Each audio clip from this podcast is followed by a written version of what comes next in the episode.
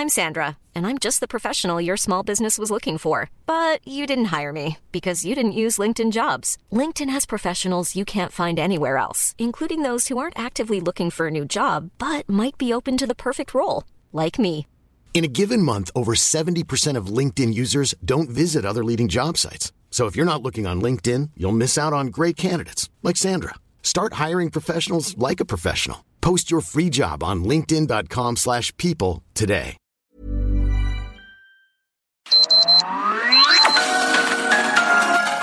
Heraldo Media Group presenta Sergio Sarmiento y Lupita Juárez. Información veraz y oportuna con un toque personal y humano. Por El Heraldo Radio, donde la H suena y ahora también se escucha.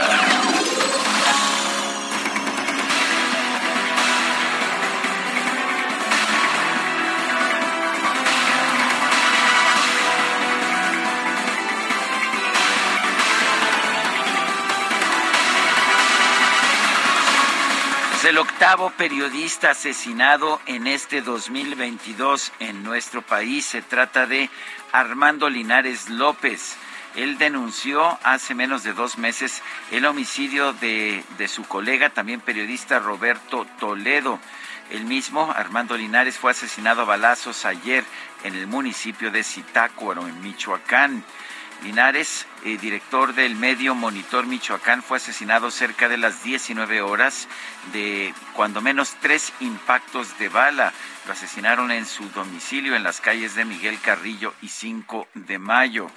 Este, este periodista emitió un video el pasado 31 de enero, minutos después de que su colega Roberto Toledo, quien también trabajaba para Monitor Michoacán, fue asesinado dentro de un domicilio particular de la colonia Moctezuma Oriente, en esta región, en los límites de Michoacán con el Estado de México.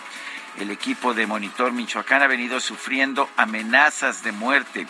El día de hoy finalmente estas amenazas se cumplieron y asesinaron a uno de nuestros miembros de nuestro equipo. Hace unos minutos atentaron contra su vida, perdió la vida hace unos minutos, es lo que expresó, expresó Linares López hace, pues, en ese entonces, en ese 31 de enero, en redes sociales. Finalmente las amenazas se cumplen y uno de nuestros compañeros perdió la vida. Bueno, pues ahora le tocó a él mismo, a Armando Lineros López, el ser ejecutado.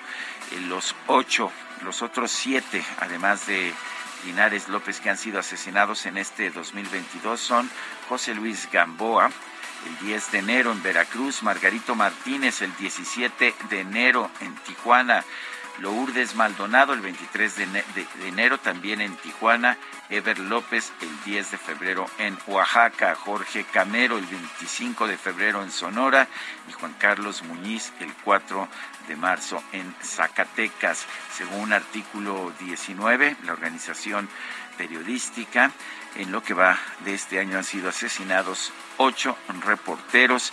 Hace apenas algunos días el Parlamento Europeo aprobó una resolución pidiéndole al gobierno de México que proteja la vida de los periodistas en nuestro país.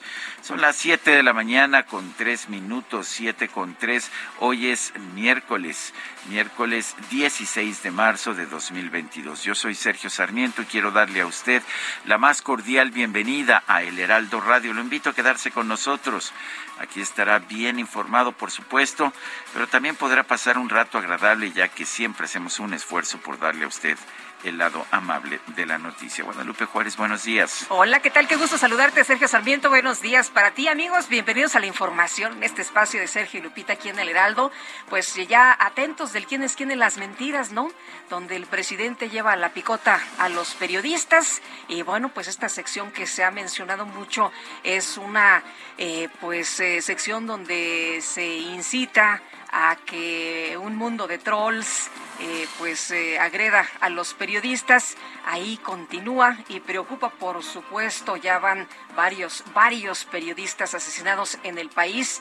Hay eh, datos de la Secretaría de Gobernación que tiene 52, 52 periodistas asesinados en este sexenio. Bueno, y les tengo información que tiene que ver con la detención del exgobernador de Nuevo León el día de ayer, Jaime Rodríguez Calderón, el bronco exgobernador. Se acordará usted del primer gobernador independiente en nuestro país, fue detenido el día de ayer por personal de la Fiscalía Especializada en Delitos Electorales por el caso conocido como las eh, broncofirmas, eh, por el que fue denunciado por el ahora mandatario Samuel García cuando era legislador. El día de ayer ingresó al penal de Apodaca, al penal 2 de Apodaca, este mismo que el Bronco había pues remodelado, que había eh, prometido pues sería un poco mejor y hizo remodelaciones y amplió este penal. Bueno, pues ahí, ahí lo ingresaron el día de ayer. El Bronco fue fichado, le tomaron fotografías y se le habían solicitado sus datos personales previo a la audiencia con el juez de control, de acuerdo como lo marca el protocolo. En un comunicado, la Fiscalía, la FEDE, informó que se dio cumplimiento a una orden de aprehensión en contra del exmandatario dictada por un juez de control y de justicia oral de Nuevo León por su probable participación en hechos con características de delitos electorales. Cabe señalar que el día de hoy estaremos atentos, hoy por la tarde, de acuerdo con la información que se ha dado a conocer, tendrá una audiencia ante el juez de control en la que la Fiscalía especializada en delitos electorales, la FEDE de Nuevo León, pedirá vincularlo a proceso por peculado al desviar recursos por emplear a funcionarios públicos para recabar firmas en días y horarios laborales para conseguir su candidatura como independiente para la campaña a la presidencia de la República.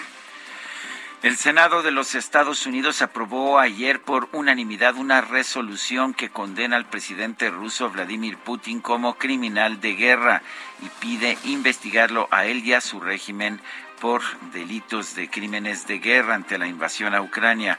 La medida bipartidista impulsada por el senador Lindsey Graham, republicano de Carolina del Sur, dice que el Senado condena enérgicamente la violencia, los crímenes de guerra, los crímenes contra la humanidad que están llevando a cabo las fuerzas militares rusas bajo las órdenes de Putin alienta a los tribunales penales internacionales a investigar a Putin a su Consejo de Seguridad y a los líderes militares por posibles crímenes de guerra.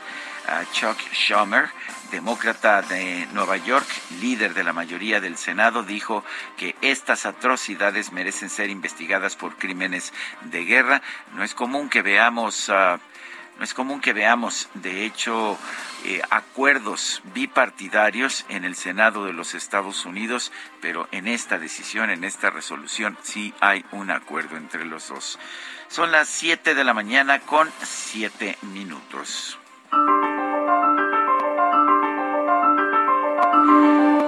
Vamos a la, a la frase del día. El dolo y la mala fe es de quien me acusa, de quienes me acusan tengo la conciencia tranquila. Andrés Manuel López Obrador en su juicio de desafuero en 2005.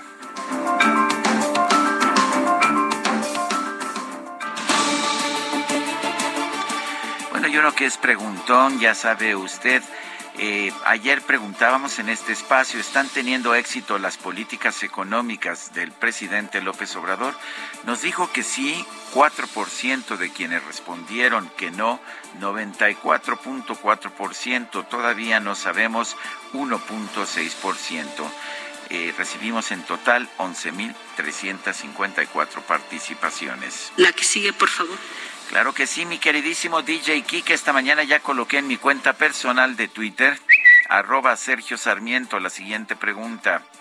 ¿Qué piensa usted del, del encarcelamiento de Jaime Rodríguez Calderón, el bronco exgobernador de Nuevo León? Maniobra política nos dice 72.9%, castigo por corrupción 14.9%, no sabemos 12.2%. En 43 minutos hemos recibido ya 1.313 votos. Las destacadas de El Heraldo de México. Y está con nosotros Itzel González con las destacadas. Itzel, ¿qué tal? Muy buenos días. Muy buenos días, Sergio Lupita, queridos destacalovers. Un pasito más y nos vamos de descanso o se van de descanso porque nada más el jueves y el viernes los niños descansan, el lunes no hay clases tampoco, así que se nos hace el puentesazo. Aquí nosotros, recuerde que no descansamos en vivo todos los días, por si usted se queda en casita, préndale de todas maneras 7 de la mañana, nosotros aquí en vivo para darle toda la información. Hay muchísima información también el día de hoy que se publica en el Heraldo de México, así que comenzamos con las destacadas. En primera plana, delitos electorales. Samuel encarcela a El Bronco. El exgobernador de Nuevo León fue detenido por el caso de las broncofirmas de 2018, denunciado por el actual mandatario. País por Parlamento Europeo chocan en San Lázaro. Diputados de oposición y aliados a la 4T se confrontan a gritos. Ciudad de México de RTP modifican flotilla. El gobierno de la Ciudad de México busca convertirla a eléctrica. Estados, buen panorama, mantienen apoyo fiscal a empresas del Estado de México. Continuará este año el subsidio a 100% del impuesto sobre nómina a compañías que beneficien a los ciudadanos. Orbe, Perú, presidente se defiende. El Congreso inició un proceso para destituir a Pedro Castillo por incapacidad moral. Meta, UEFA, veto a Rusia sigue. El Tribunal Arbitral del Deporte ratifica las sanciones a equipos de dicho país por la guerra con Ucrania. Y finalmente, en mercados, 30 mil millones de pesos al mes cuesta gasolinazo. Y MEF señala que de seguir subsidios se recortará el gasto. Pues sí, destapas un hoyo y pues tapas otro, pero la, cobija a veces eh, no, alcanza, ¿no? No alcanza y yo no sé si el mejor uso productivo y social del dinero del gobierno sea subsidiar la gasolina. Yo pienso que no. Pues no. Lo que nos han dicho algunos especialistas es que en el corto plazo, dos, tres meses, esto para que no se nos eh, vaya la inflación más alta de lo que tenemos, pero después de ahí esto sería un grave error. ¿Y qué tal las lluvias de ayer, eh? La fotografía de... Sorprendente la primera, de primera plana. del Heraldo. Híjole, estuvo, estuvo impresionante, ¿no? Parece nevada en vez de granizada. Pues en la autopista parece que estamos en Canadá. Sí, sí, sí, en la México-Puebla el día de ayer hasta se tuvo que cerrar la carretera, en fin. Itzel, muchas gracias. Impresionante, nos escuchamos mañana. Son las 7 de la mañana con 12 minutos. Es momento de ir a un resumen de la información más importante de este miércoles 16 de marzo de 2022.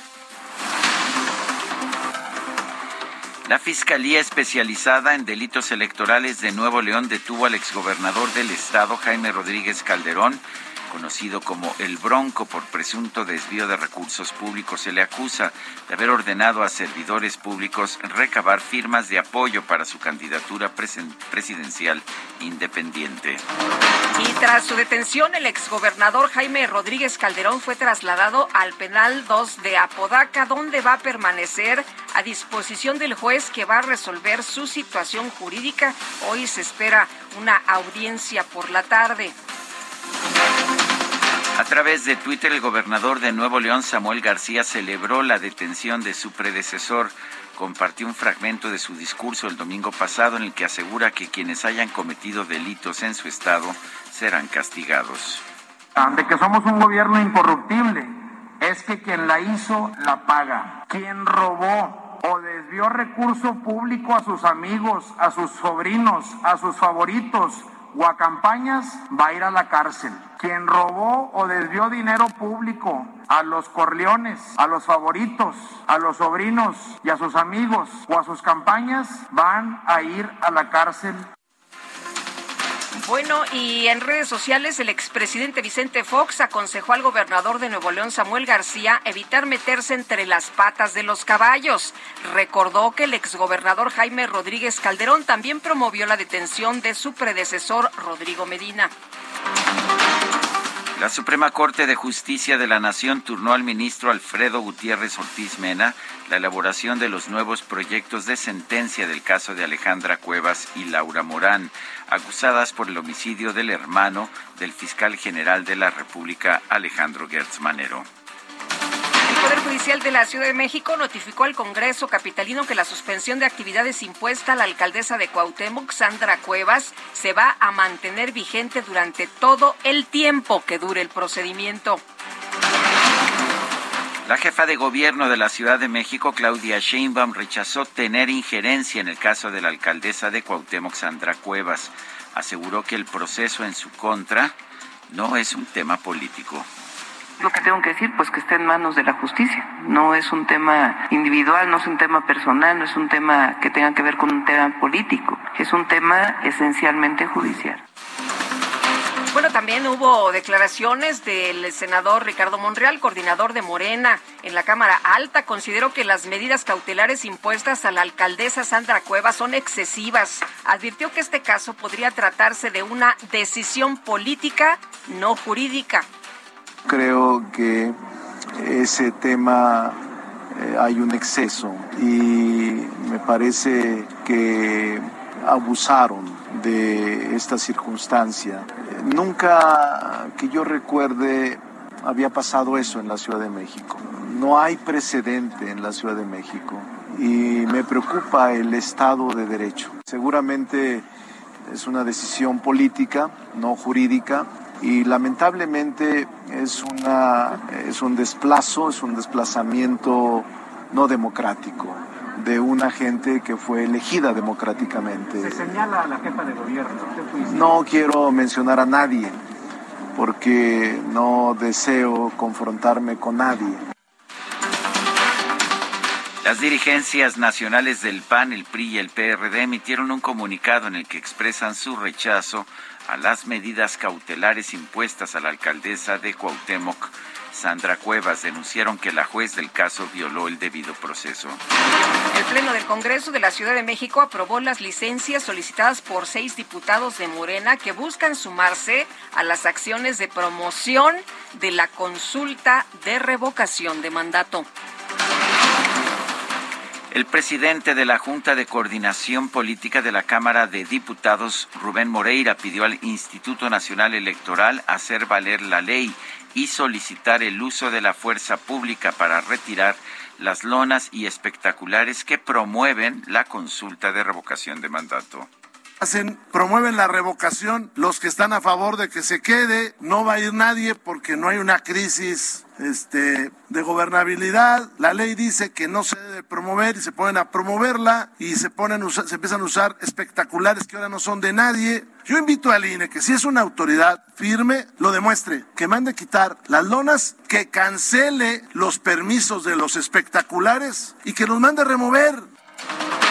Y con el voto a favor de Morena y sus aliados, las comisiones de Gobernación, Estudios Legislativos, Segunda del Senado aprobaron un decreto que establece que la difusión de la consulta de revocación de mandato no puede considerarse propaganda gubernamental. En pocas palabras, pueden hacer lo que deseen. Solo que, pues esto es lo que dice la ley, la Constitución dice otra cosa, o sea que, pues terminará en tribunales. El Senado aprobó en comisiones una reforma para evitar que los legisladores impugnen ante el Tribunal Electoral del Poder Judicial de la Federación las decisiones parlamentarias sobre la organización y el funcionamiento del Congreso. Ahí está, la respuesta. O sea, la Constitución ya no se aplica, ¿verdad? Pues no, Sergio, ahí está. El remedio y el trapito, ¿no? Eh, ya eh, se aseguraron para que no haya pues ninguna situación que después les pudiera Pero me temo que no le puedes prohibir al Tribunal Electoral ni a la Suprema Corte el revisar temas de constitucionalidad. Pues vamos a ver qué pesa más, si la decisión de los eh, legisladores de Morena o la Constitución. El coordinador de Morena en la Cámara de Diputados, Ignacio Mier, señaló que su bancada sí va a modificar la iniciativa de reforma constitucional en materia de electricidad que promueve el presidente López Obrador. Entonces hay propuestas ya específicas. Hay otra más este, por parte del Revolucionario Institucional que tiene que ver con la revisión de las tarifas, que también lo respaldaron algunos gobernadores en el foro. son diferentes. Pues claro que va a tener modificaciones la iniciativa.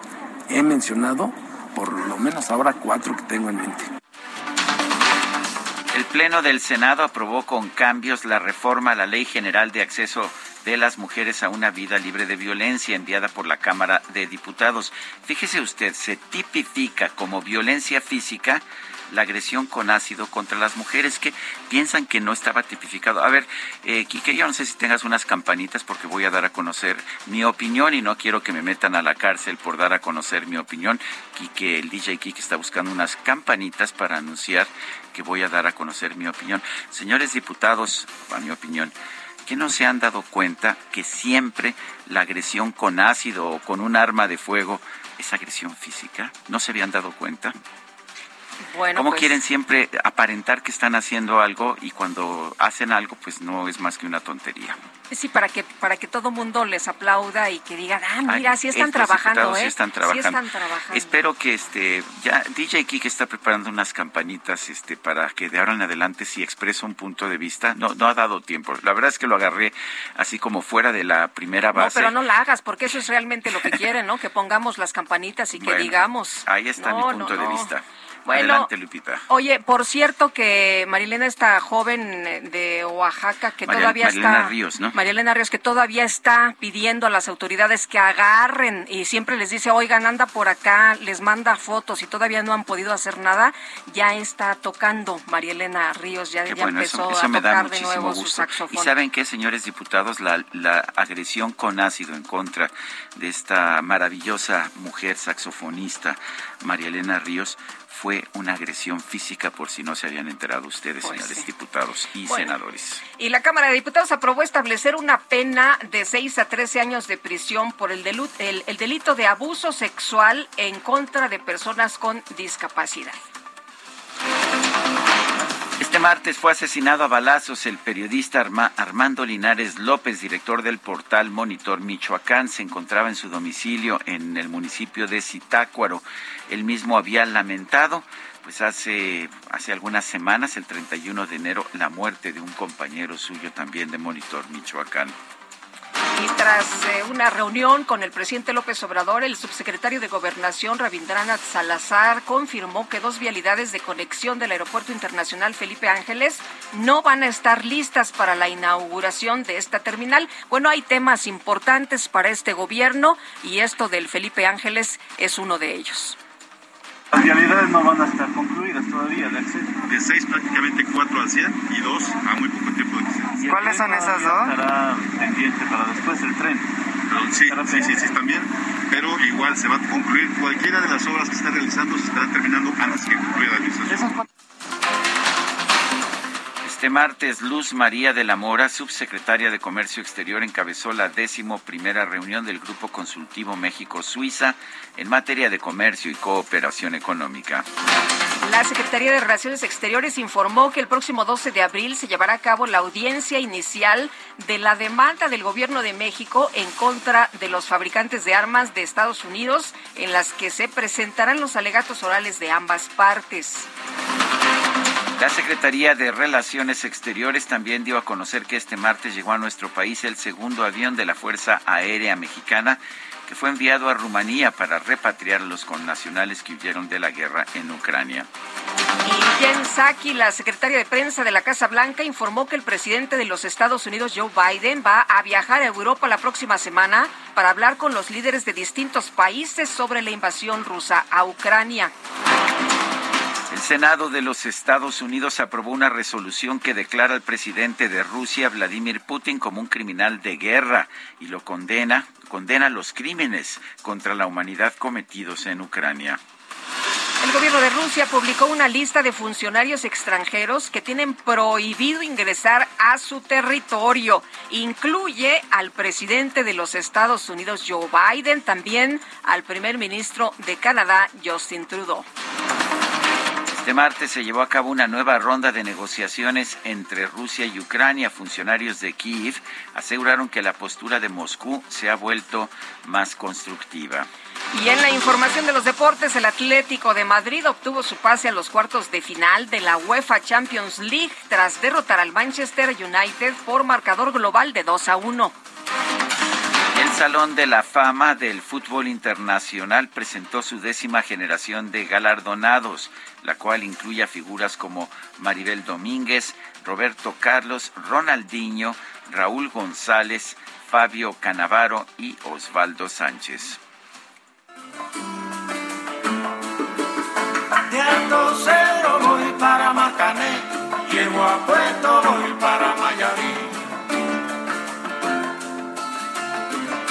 En este espacio solemos escuchar a cantantes y a veces a compositores famosos, pero es raro, Guadalupe, que le prestemos atención a un productor. Yo quiero en estos momentos ofrecer un homenaje a un productor estadounidense, Ray Cooder, eh, quien nació el 15 de marzo de 1947, cumplió ayer 75 años. Él, bueno, pues eh, ha tenido una, una carrera muy larga en materia de producción musical, pero me parece que su obra maestra es esto que estamos escuchando, Buenavista Social Club. Eh, esta canción se llama Chan Chan y vale la pena señalar que a mi juicio se trata de uno de los mejores músicos, una de las mejores álbumes de música cubana. Vamos a una pausa y regresamos.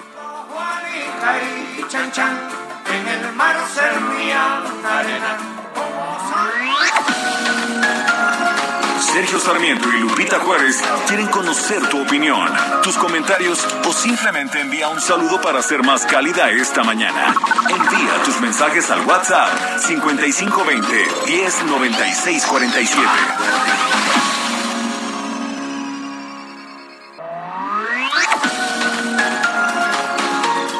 Continuamos con Sergio Sarmiento y Lupita Juárez por El Heraldo Radio.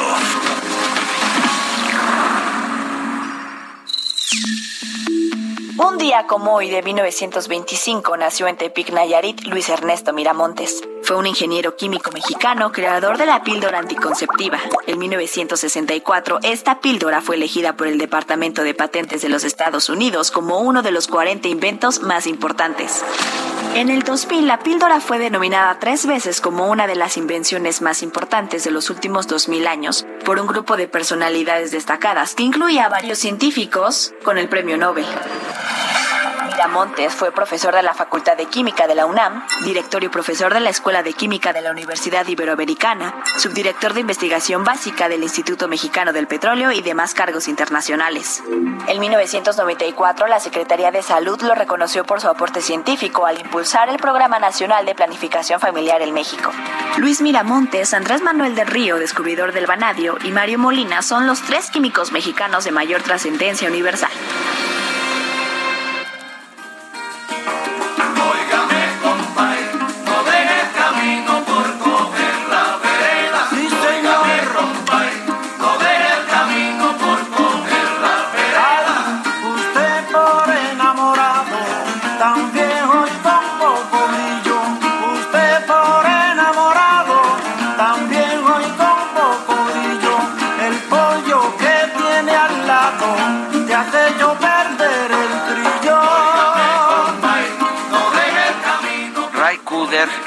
Músico y productor musical que estamos escuchando hoy, nació en la ciudad de Los Ángeles, California, el 15 de marzo de 1947.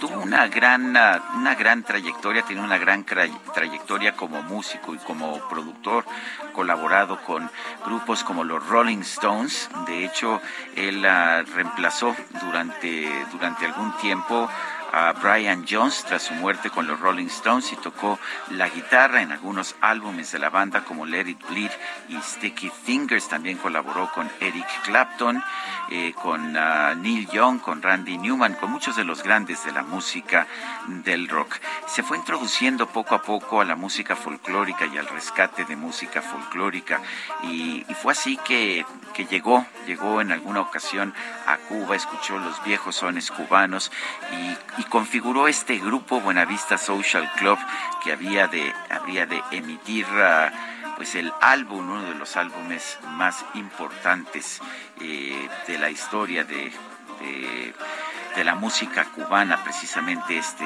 álbum Buenavista Social Club, eh, que fue de 1997. Se convirtió este álbum en un éxito mundial y, además ah, se apoyó mucho en una película dirigida por Wim Wenders que también se distribuyó en todo el mundo. Pero mire usted lo que son las cosas que pues le decretaron una multa a Ray Cooder de 25 mil dólares por haber ah, supuestamente transgredido el embargo comercial de los Estados Unidos a Cuba por producir y promover este álbum.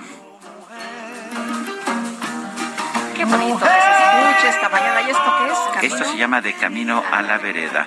Ahí, si no mal recuerdo, el que está cantando es este... es el, el de la voz sedosa de Buenavista Social Club, este... Ibrahim Ferrer, Ibrahim Ferrer. También se oye, se oye el, otro compay, este, eh, Francisco Depilado, el, uh, el, el compay, compay segundo. Bueno, pues tenemos, tenemos mensajes. Vámonos a los mensajes. Paulino Valencia nos dice, eh, Sergio y Lupita, buen día. La autopista México-Pachuca completamente detenida por obras. Este es un ejemplo de la cuarta trituración, el peor presidente de la historia de México haciendo obras en el peor momento. Saludos y muy buen día. Dice otra persona, yo tuve oportunidad de tramitar mi incapacidad por COVID en línea. Di mis datos y quedaron de responderme por mail y otorgarme el pago de la misma directamente a mi cuenta bancaria. Al día de hoy ha pasado más de un mes y no me han, no me, no me dan ni el número de incapacidad ni el pago. Por suerte mi patrón me apoyó en mi caso. Fue para mí un fraude eso del trámite en línea y la radio escucha se llama Marce. Marco Antonio Vargas, saludos al dúo dinámico desde Calimaya, Estado de México. Reconocemos su gran labor de informarnos de manera crítica y amable. Saludos a mi esposa Daryl Mott y Emilio Vargas. Atentamente, Marco Antonio Vargas. Son las siete con treinta y cinco. Se registró ayer el octavo homicidio de un periodista en nuestro país en lo que va de este 2022. Se trató del director del medio Monitor Michoacán, Armando Linares. Charbel Lucio nos tiene el reporte. Adelante, Charbel. ¿Qué tal, Sergio Lupita? Buenos días. Así es, el cuerpo de bomberos de Zitácuaro informó eh, la tarde de ayer que aproximadamente a las 18.30 horas eh, atendió un reporte sobre una persona asesinada por disparos de arma de fuego en el interior de su domicilio, en la colonia Carabanchel. Eh, al acudir a este lugar, eh, entre las calles México y Emilio García, se identificó a la víctima como Armando Linares López, quien era director del Monitor Michoacán y quien ya había denunciado pública y penalmente a amenazas en su contra. apenas el pasado 31 de enero, un colaborador de este mismo medio de comunicación, identificado como Roberto Toledo, también fue asesinado por dos hombres en las oficinas del Monitor Michoacán. Eh, los eh, incluso los eh, los criminales pues lanzaron algunas cartulinas en la escena del crimen en la que pues advertían que lo mismo les ocurriría a los abogados que defendieran a integrantes de la familia michoacana y bueno una semana antes de este homicidio de Roberto Toledo Armando Linares ya había denunciado una serie de amenazas e intimidaciones de las cuales responsabilizó al gobierno eh, municipal de Zitácuaro a cargo de Antonio Ixtláhuac Orihuela, un presidente municipal del PRI. Y eh, bueno, tras el asesinato de Roberto Toledo, este periodista Armando Linares había dicho que eh, aceptaría el apoyo, la seguridad del gobierno federal. Sin embargo, algunos colegas del gremio en Citáforo indicaron que finalmente el periodista rechazó ingresar este mecanismo de protección y pues lamentablemente el día de ayer fue asesinado. Ese es el reporte desde Michoacán. Muy bien, gracias Charbel Lucio por esta información. Bueno, parece que se desconectó nuestra compañera. Iván Villanueva es fotoperiodista independiente allá en Michoacán, con quien vamos a platicar esta mañana. Iván, eh, varios periodistas asesinados en el país. Hasta el momento van ocho, ocho de nuestros compañeros quienes eh, pues les han arrebatado la vida. Y lo más eh, duro, me imagino, en este caso es que pues el compañero había mencionado ya de, de Toledo, había señalado del asesinato de, de su colaborador, había pues dicho de amenazas que había recibido él y había recibido también eh, pues eh, Toledo y no les hicieron caso. Eh, cuéntanos cómo ves tú la situación para los periodistas allá en Michoacán y estos asesinatos, este nuevo asesinato del periodista el día de ayer. ¿Qué tal? Muy buenos días. Un saludo a todo el auditorio. Pues sí, tristemente tenemos que decir uno más, un compañero más, un periodista más que, que le fue arrebatada su vida. Y comentarte pues que eh, bueno ya sabemos que México es el, país más peligroso para ejercer el periodismo en una zona de no guerra. Yo no sé si calificarlo como una zona de no guerra porque bueno por lo menos Michoacán vive este constante combate de los cárteles delictivos Y pues bueno, quienes estamos en medio somos los periodistas, somos quienes día con día salimos a las calles a informar lo que pasa en las zonas de riesgo, en las zonas de tierra caliente, en, en las zonas ahora ya también del oriente de Michoacán, que vive también un empate de los grupos delictivos, una disputa del territorio. Sabemos que, bueno, esa zona ahora mismo está siendo controlado, eh, la carne, así como como lo escuchamos, la, la, carne, el, rastro está siendo controlado por el organizado. Sea, el limón, el aguacate, la carne, los caminos, todo.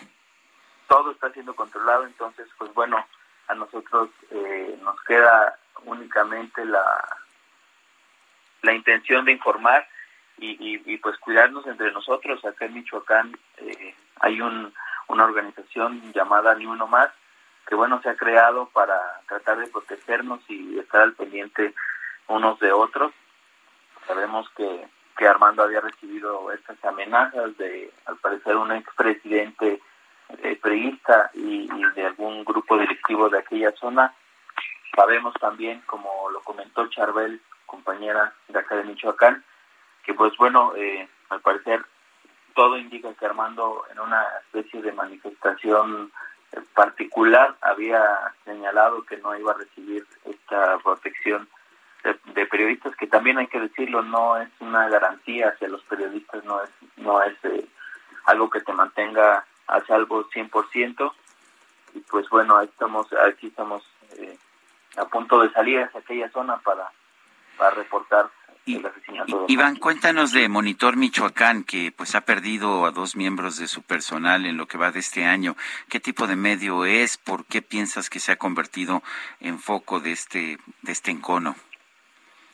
El equipo de, Monitor eh, había documentado esta disputa entre cárteles delictivos de aquella zona y también eh, del resurgimiento o bueno, el surgimiento de una especie de autodefensa allá en el oriente michoacano, que precisamente buscaba cuidar la mariposa monarca y el tema que les comento de la carne. Armando y el equipo de Monitor Michoacán eran eh, muy críticos, hacían mucha crítica hacia el gobierno municipal expriista de aquella zona y pues bueno, esto sabemos y, y de la voz de Armando fue lo que lo llevó a recibir algunas amenazas.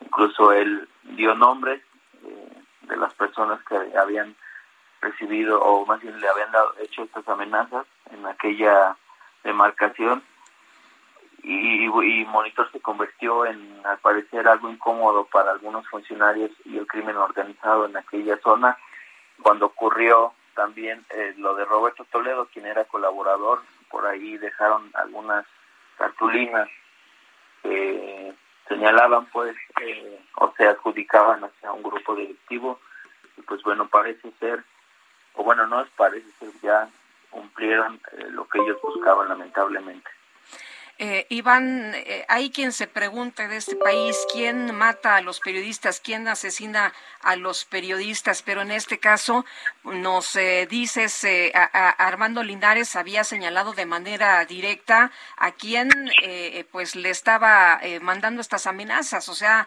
ahí debería haber una línea de investigación, me imagino, pues bastante clara para quienes realicen estas indagatorias.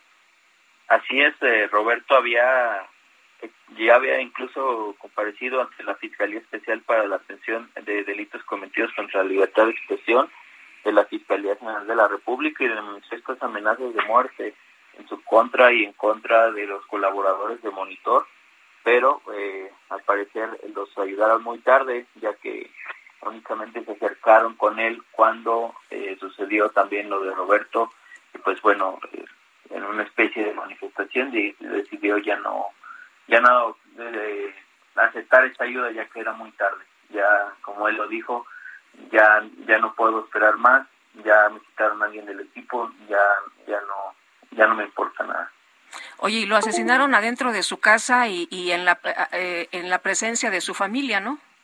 Así es, nos comentan compañeros de de Zitácuaro que unos hombres armados ingresaron a su domicilio preguntándole acerca de alguna entrevista cuando abrió la puerta ingresaron a su domicilio y le dispararon en al menos siete ocasiones frente a los ojos de sus hijos.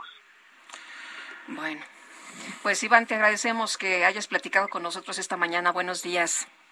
Buenos días, Hasta luego. Y como escuchamos, Sergio, hay un grupo de periodistas que tratan de cuidarse entre ellos porque parece que los mecanismos que establecen las autoridades no funcionan. Ha habido hasta ahora en la guerra de Ucrania, en la invasión rusa de Ucrania, tres periodistas fallecidos. Alexandra uh, Kuvshinova, de 24 años, local.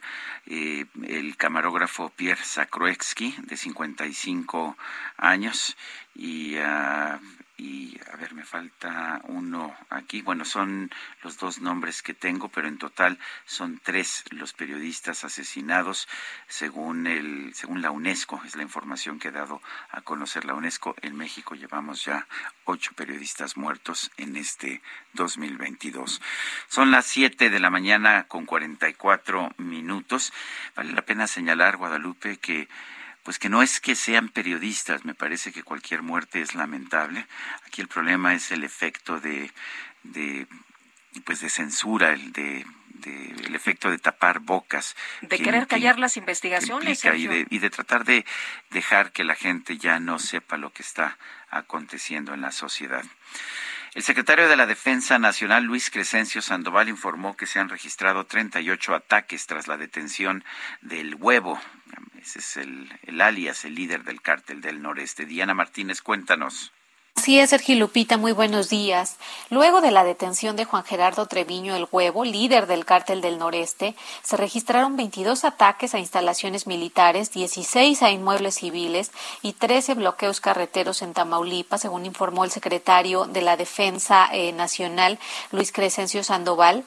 El funcionario detalló que este brazo armado ha sido responsable, por lo menos en lo que va de la administración, de 170 agresiones a diferentes autoridades, principalmente personal Militar, con las 38 que se registraron entre la noche del domingo y la madrugada del lunes, ya van 208 agresiones. También aseguró que cada vez que un militar es agredido, eh, se presenta una denuncia para que los responsables sean detenidos. También destacó que esta parte de Tamaulipas es donde más agresiones se dan en el país, donde se tienen registradas también las, las agresiones más violentas y donde está el registro eh, de que las organizaciones van equipadas, es decir, los delincuentes llevan equipo similar al que tienen los elementos castrenses, este personal militar que enfrenta de manera diaria y constante esa condición de tener la posibilidad cada que sale del cuartel de enfrentarse o de ser agredido eh, por la delincuencia organizada. El general también informó que tienen contemplado eh, implementar este año una unidad militar en Nuevo Laredo con entre 500 y 600 elementos castrenses equipados y otra en Nuevo León. Bueno, pues gracias, gracias por esta información, Diana Martínez. Por unanimidad, el Pleno de la Cámara de Diputados aprobó reducir de seis años a seis meses la declaratoria de ausencia. Yelia Castillo, cuéntanos, muy buenos días.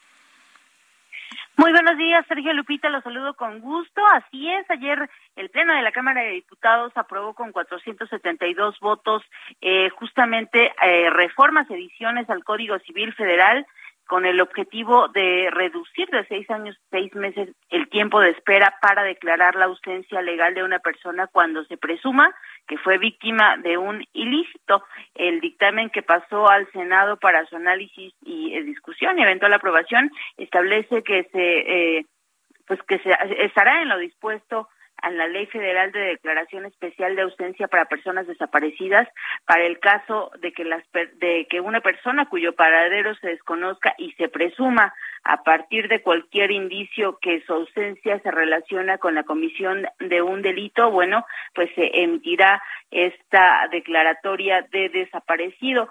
Eh, actualmente la ley eh, o la ley vigente establece que cuando hayan transcurrido seis años desde la declaración de ausencia, el juez está en condiciones de, eh, pues, de declarar esta presunción de muerte eh, y mientras eh, cuando la desaparición de alguna persona sea con, consecuencia de algún incendio, explosión, terremoto o catástrofe, eh, pues ahí sí aplica eh, el periodo de seis meses para declarar a una persona desaparecida. Los legisladores pues señalaron que esta reforma ayudará sin duda a las, a, las familias de víctimas de desaparecidos, toda vez que luego de que se declara esta desaparición, pues a veces pasan pues años para que los familiares puedan eh, puedan hacer uso de los recursos de los inmuebles que dejó la persona desaparecida y que lamentablemente pues no vuelven no vuelven a, a, encontrarlos. Y entonces deben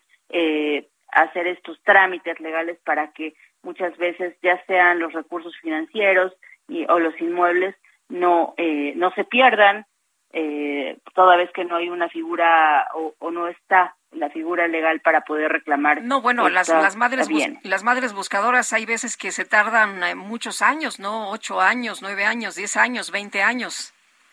Así es, Lupita. Entonces, con este dictamen que esperan apruebe también el Senado por unanimidad, se reduce a seis meses esta declaratoria de desaparición. Eh, en el caso de que la persona eh, sea o se, se, sospecha que fue víctima de algún ilícito. Muy bien. Elia, muchas gracias. Muy buenos días. Muy buenos días. Hasta luego, Elia Castillo. Pues sí, y digo las madres buscadoras porque pareciera que en realidad estas organizaciones civiles son las que hacen el trabajo de las autoridades.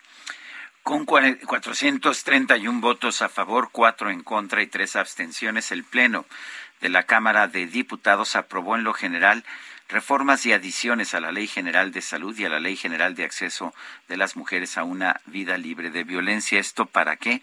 Para reconocer la violencia obstétrica como una forma de agresión física a las mujeres.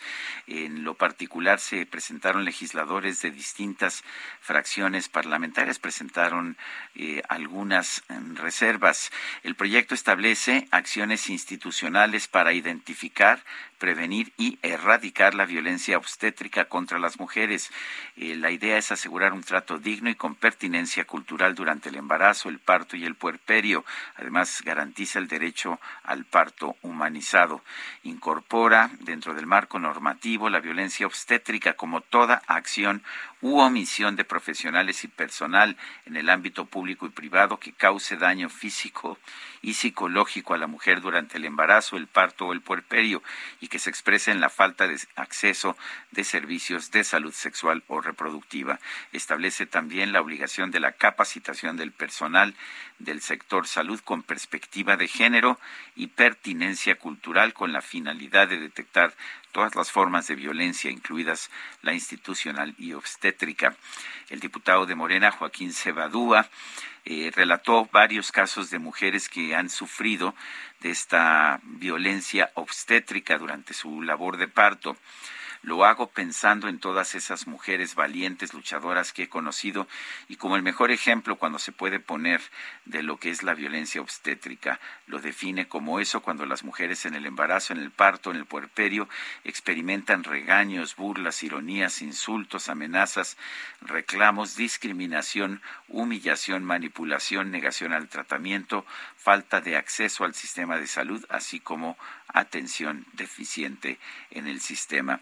Dijo que estas formas de violencia se reportan en 33 de cada 100 partos y lo más grave, afirmó, es que en su mayoría no saben nombrar el maltrato del que fueron víctimas. Bueno, y en otra nota también importante, la coalición Va por México, que conforma el PAN, el PRD y el PRI, exigieron la restitución inmediata del programa Escuelas de Tiempo Completo y anunciaron la asistencia de Delfina Gómez, que como usted sabe es la titular de la SEP, a una mesa de trabajo para analizar el tema el próximo 22 de marzo. Eh, anunciaron que van a impulsar asesorías a padres de familia para que se amparen ante la Suprema Corte por la desaparición de este programa. Así que, bueno, pues estaremos muy atentos de lo que diga la maestra Delfina Gómez. Bueno, y vámonos hasta la México Pachuca. Ya nos reportaban de nuestro auditorio que había un caos en la autopista. Javier Ruiz, adelante, cuéntanos. Así es, Sergio ¿qué tal? Excelente mañana. Y efectivamente, pues es a la zona de Cerro Gordo, a la zona de San Juanico, donde tenemos pues el problema. Y es profesor Quilupita, pues en este punto están reencarpetando la circulación, el pavimento lo están cambiando y es por ello que tenemos reducción de carriles. Por la noche, pues en algunos de estos puntos pues cierran en su totalidad para que trabaje la maquinaria. Hoy por la mañana, pues eh, se les hizo tarde incluso pues en vez de tener dos carriles habilitados hacia la zona de Indios Verdes, únicamente había un carril, se estaban tratando de retirar la maquinaria y esto está provocando que la circulación pues prácticamente esté detenida vuelta de rueda desde la zona de la caseta de San Cristóbal y esto en dirección hacia Indios eh, Verdes. Ya no es alternativa tampoco utilizar pues, la vía Morelos debido a que muchos automovilistas pues están buscando diferentes alternativas para llegar hacia el centro de la Ciudad de México, así que la mejor opción que tenemos es utilizar Centenario, el avance es un poco más aceptable, ya en estos momentos también mencionar que ya hay dos carriles habilitados sobre la zona de aquí de la México Pachuca, y poco a poco pues esperemos que se vaya regularizando la circulación, sin embargo pues sí, hay que salir con anticipación. De momento, Sergio Lupita, el reporte que tenemos. Gracias, Javier Ruiz. Buenos días. Bueno, y, usualmente cuando pasa eso, la gente absolutamente desesperada. Son las 7 de la mañana con 54 minutos. Le recuerdo nuestro número para que nos mande mensajes de WhatsApp. Es el 55 2010 9647. Repito, 55 2010 9647. Regresamos en un momento más. Estábamos comentando por qué abandonado Andrea. Compadre, usted está cambiando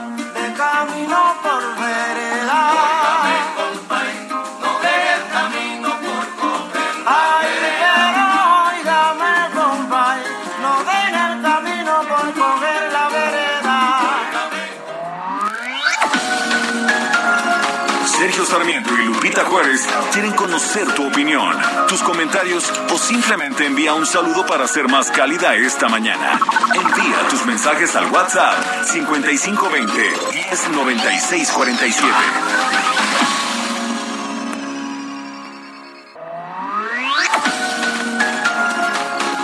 Continuamos con Sergio Sarmiento y Lupita Juárez por El Heraldo Radio.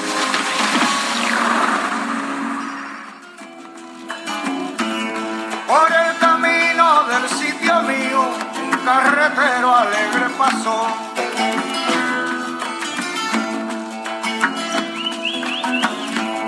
Con sus canciones que muy sentida y muy guajira alegre cantó.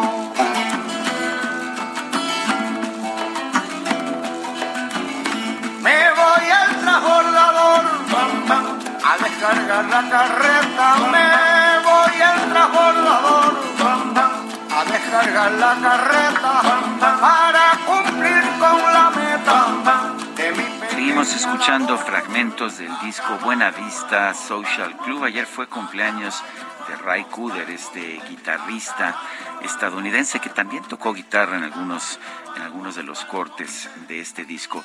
Esta se llama El Carretero y si no mal recuerdo, quien canta y quien toca la guitarra principal ahí es Elíades Ochoa. A propósito, hace un momento hablé de de Compay Segundo, eh, Francisco Repilado, le dije Francisco Depilado, estaba yo eh, recordando sin, sin, ningún tipo de, de apoyo escrito el, los nombres y bueno, pues es Francisco Repilado, mejor conocido como Compay Segundo. Elías Ochoa era el más joven de todos, eh, de todos los uh, integrantes, aunque pues... Uh, tampoco tan joven, nació en 1946, pero bueno, allá, allá a fines de los 90 tenía pues sesenta y tantos años.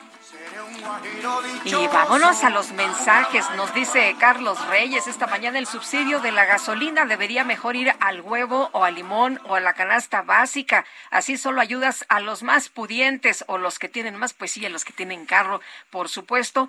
Y bueno, pues eh, también podría ir en vez de al huevo o al limón o a la canasta básica a la salud, a la educación, al abasto de medicamentos, a, los empleos, a generar empleos, ¿no? A la seguridad, en fin. Claro, a, a, muchas cosas más, a generar productividad en nuestro país.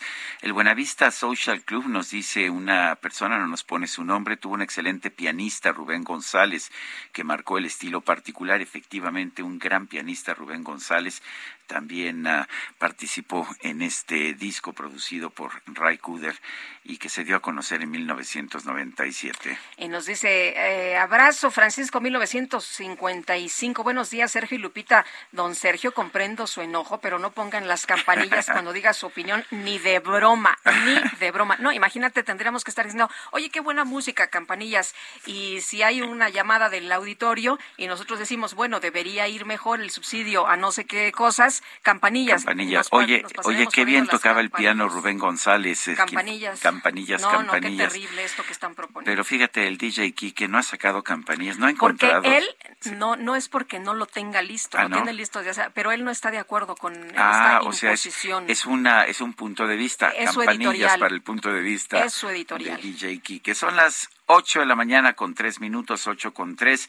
Ayer se registró una fuerte caída de granizo y aguanieve en la autopista México-Puebla. Esto provocó afectaciones entre los automovilistas. José Ríos, cuéntanos. Sergio Lupita, buenos días, los saludo con gusto. Usted decía que nos escuchan por el Heraldo Radio, pues sí, como bien comenta Sergio, la tarde de ayer una fuerte caída de granizo y aguanieve derivado a las lluvias de la tarde de ayer, pues bloqueó ambos tramos de la autopista México-Puebla a la altura del municipio de Ixtapaluca, misma que provocaron afectaciones entre automovilistas. Caminos y Puentes Federales informó que el cierre de la circulación se encontraba cerca de las inmediaciones de la caseta de, San Marcos, perdón, en dirección hacia Puebla, eh, la región conocida como Río Frío. En el lugar también se registró el choque de al menos tres vehículos que resultaron afectados por la caída de granizo, el cual pues rebasaba hasta los cinco centímetros de altura sobre la carpeta asfáltica. Y literalmente, compañeros, pues bueno, como se observó en imágenes de redes sociales y de las mismas autoridades, pues básicamente la autopista se encontraba tapizada de color blanco derivado a esta a esta lluvia. Las autoridades, pues bueno, ante esto desviaron a los automovilistas por la carretera federal y no fue hasta las nueve horas de la de ayer cuando, pues bueno, estas autoridades eh, limpiaron la autopista y se retomó la circulación sin que se registraran más personas afectadas. Ese es el informe que les tengo, compañeros. Muy bien, José Ríos, muchísimas gracias. Buenos días, seguimos pendientes. Buenos días. Ayer por ahí de las 3 de la tarde en el poniente de la Ciudad de México el cielo se puso negro, negro, negro. Empezó a llover duro y me dicen algunas personas que pasaron por ahí por la pila antes de llegar a Coajimalpa, eh, al centro, que había granizada también. Así que estuvo re duro y nos mandaban fotografías nuestros amigos del auditorio señalándonos que había también pues mucho trueno, mucho eh, lluvia, lluvia fuerte en algunos lados de la Ciudad de México. Pero ¿cómo van a estar las cosas en las próximas horas? Pues Vamos a vamos al clima, vamos al clima. El pronóstico del tiempo. Sergio Sarmiento y Lupita Juárez. Mónica Jiménez, cuéntanos qué nos espera para este día, para esta jornada, porque ayer pues el, el agua estuvo fuerte en diferentes partes de la Ciudad de México, pero pues hay frente frío y que está afectando diferentes estados, granizada también por allá en Puebla y el Estado de México. Cuéntanos, danos todos los detalles. Gracias, Lupita. Sergio Auditorio, gusto en saludarlos. Este día, el Frente Frío número 36 continuará en el sureste del país y la península de Yucatán, ocasionando lluvias puntuales fuertes para los estados de Yucatán y Quintana Roo y chubascos en Tab- en Tabasco, Chiapas y Campeche, mismas que podrían acompañarse de descargas eléctricas. Por su parte, la masa de aire frío asociada al frente modifica sus características térmicas permitiendo la recuperación de las temperaturas y también se mantendrá el viento de componente norte en el istmo y golfo de Tehuantepec con rachas de 60 a 70 kilómetros por hora. Por otro lado, un canal de baja presión sobre el interior del país en interacción con la corriente en chorro subtropical ocasionarán lluvias y chubascos que se acompañarán de descargas eléctricas y posible caída de granizo en zonas del centro y occidente de México, así como rachas de fuertes de viento que pueden alcanzar los 70-80 kilómetros por hora en Chihuahua y de 60-70 kilómetros por hora en Coahuila, Nuevo León y Tamaulipas. Finalmente, Sergio Lupito Vitorio continuará el ambiente vespertino cálido a caluroso sobre la mayor parte del territorio nacional se esperan temperaturas de los 40 a 45 grados Celsius en zonas de Michoacán y Guerrero, temperaturas de 35 a 40 en Sinaloa, Nayarit, Jalisco, Colima, Estado de México, Morelos, Oaxaca, Chiapas, Campeche, Yucatán y Quintana Roo, y temperaturas de 30 a 35 grados Celsius en Baja California, Baja California Sur, Sonora, Chihuahua, Coahuila, Nuevo León, Tamaulipas, San Luis Potosí, Durango, Guanajuato, Querétaro, Puebla, Veracruz y Tabasco. Finalmente, para el Valle de México, el resto de la mañana estará con ambiente fresco. Ya por la tarde se espera el cielo nublado con lluvias e intervalos de chubascos que serán acompañadas de descargas eléctricas y también la caída de granizo para la Ciudad de México y el Estado de México.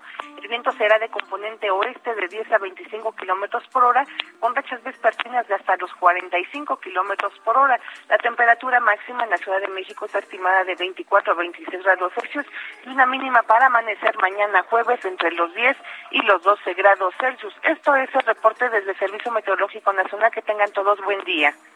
Muchas gracias, muy buenos días. Con gusto, hasta luego. Hasta luego. Son las ocho de la mañana con ocho minutos. Este lunes el exgobernador de Nuevo León, Jaime Rodríguez Calderón, el Bronco, fue detenido por una orden de aprehensión girada por un juez de control de Nuevo León. Se le imputa una probable participación en delitos electorales. Mariela Saldívar es activista anticorrupción y exdiputada local por Nuevo León. Mariela Saldívar, gracias por tomar nuestra llamada. Eh, cuéntenos, Mariela, ¿cómo ve esta acusación? Buenos días, Sergio. Es un gusto estar eh, contigo, tu auditorio. Hay que ser muy cautelosos, muy atentos a lo que indique la autoridad.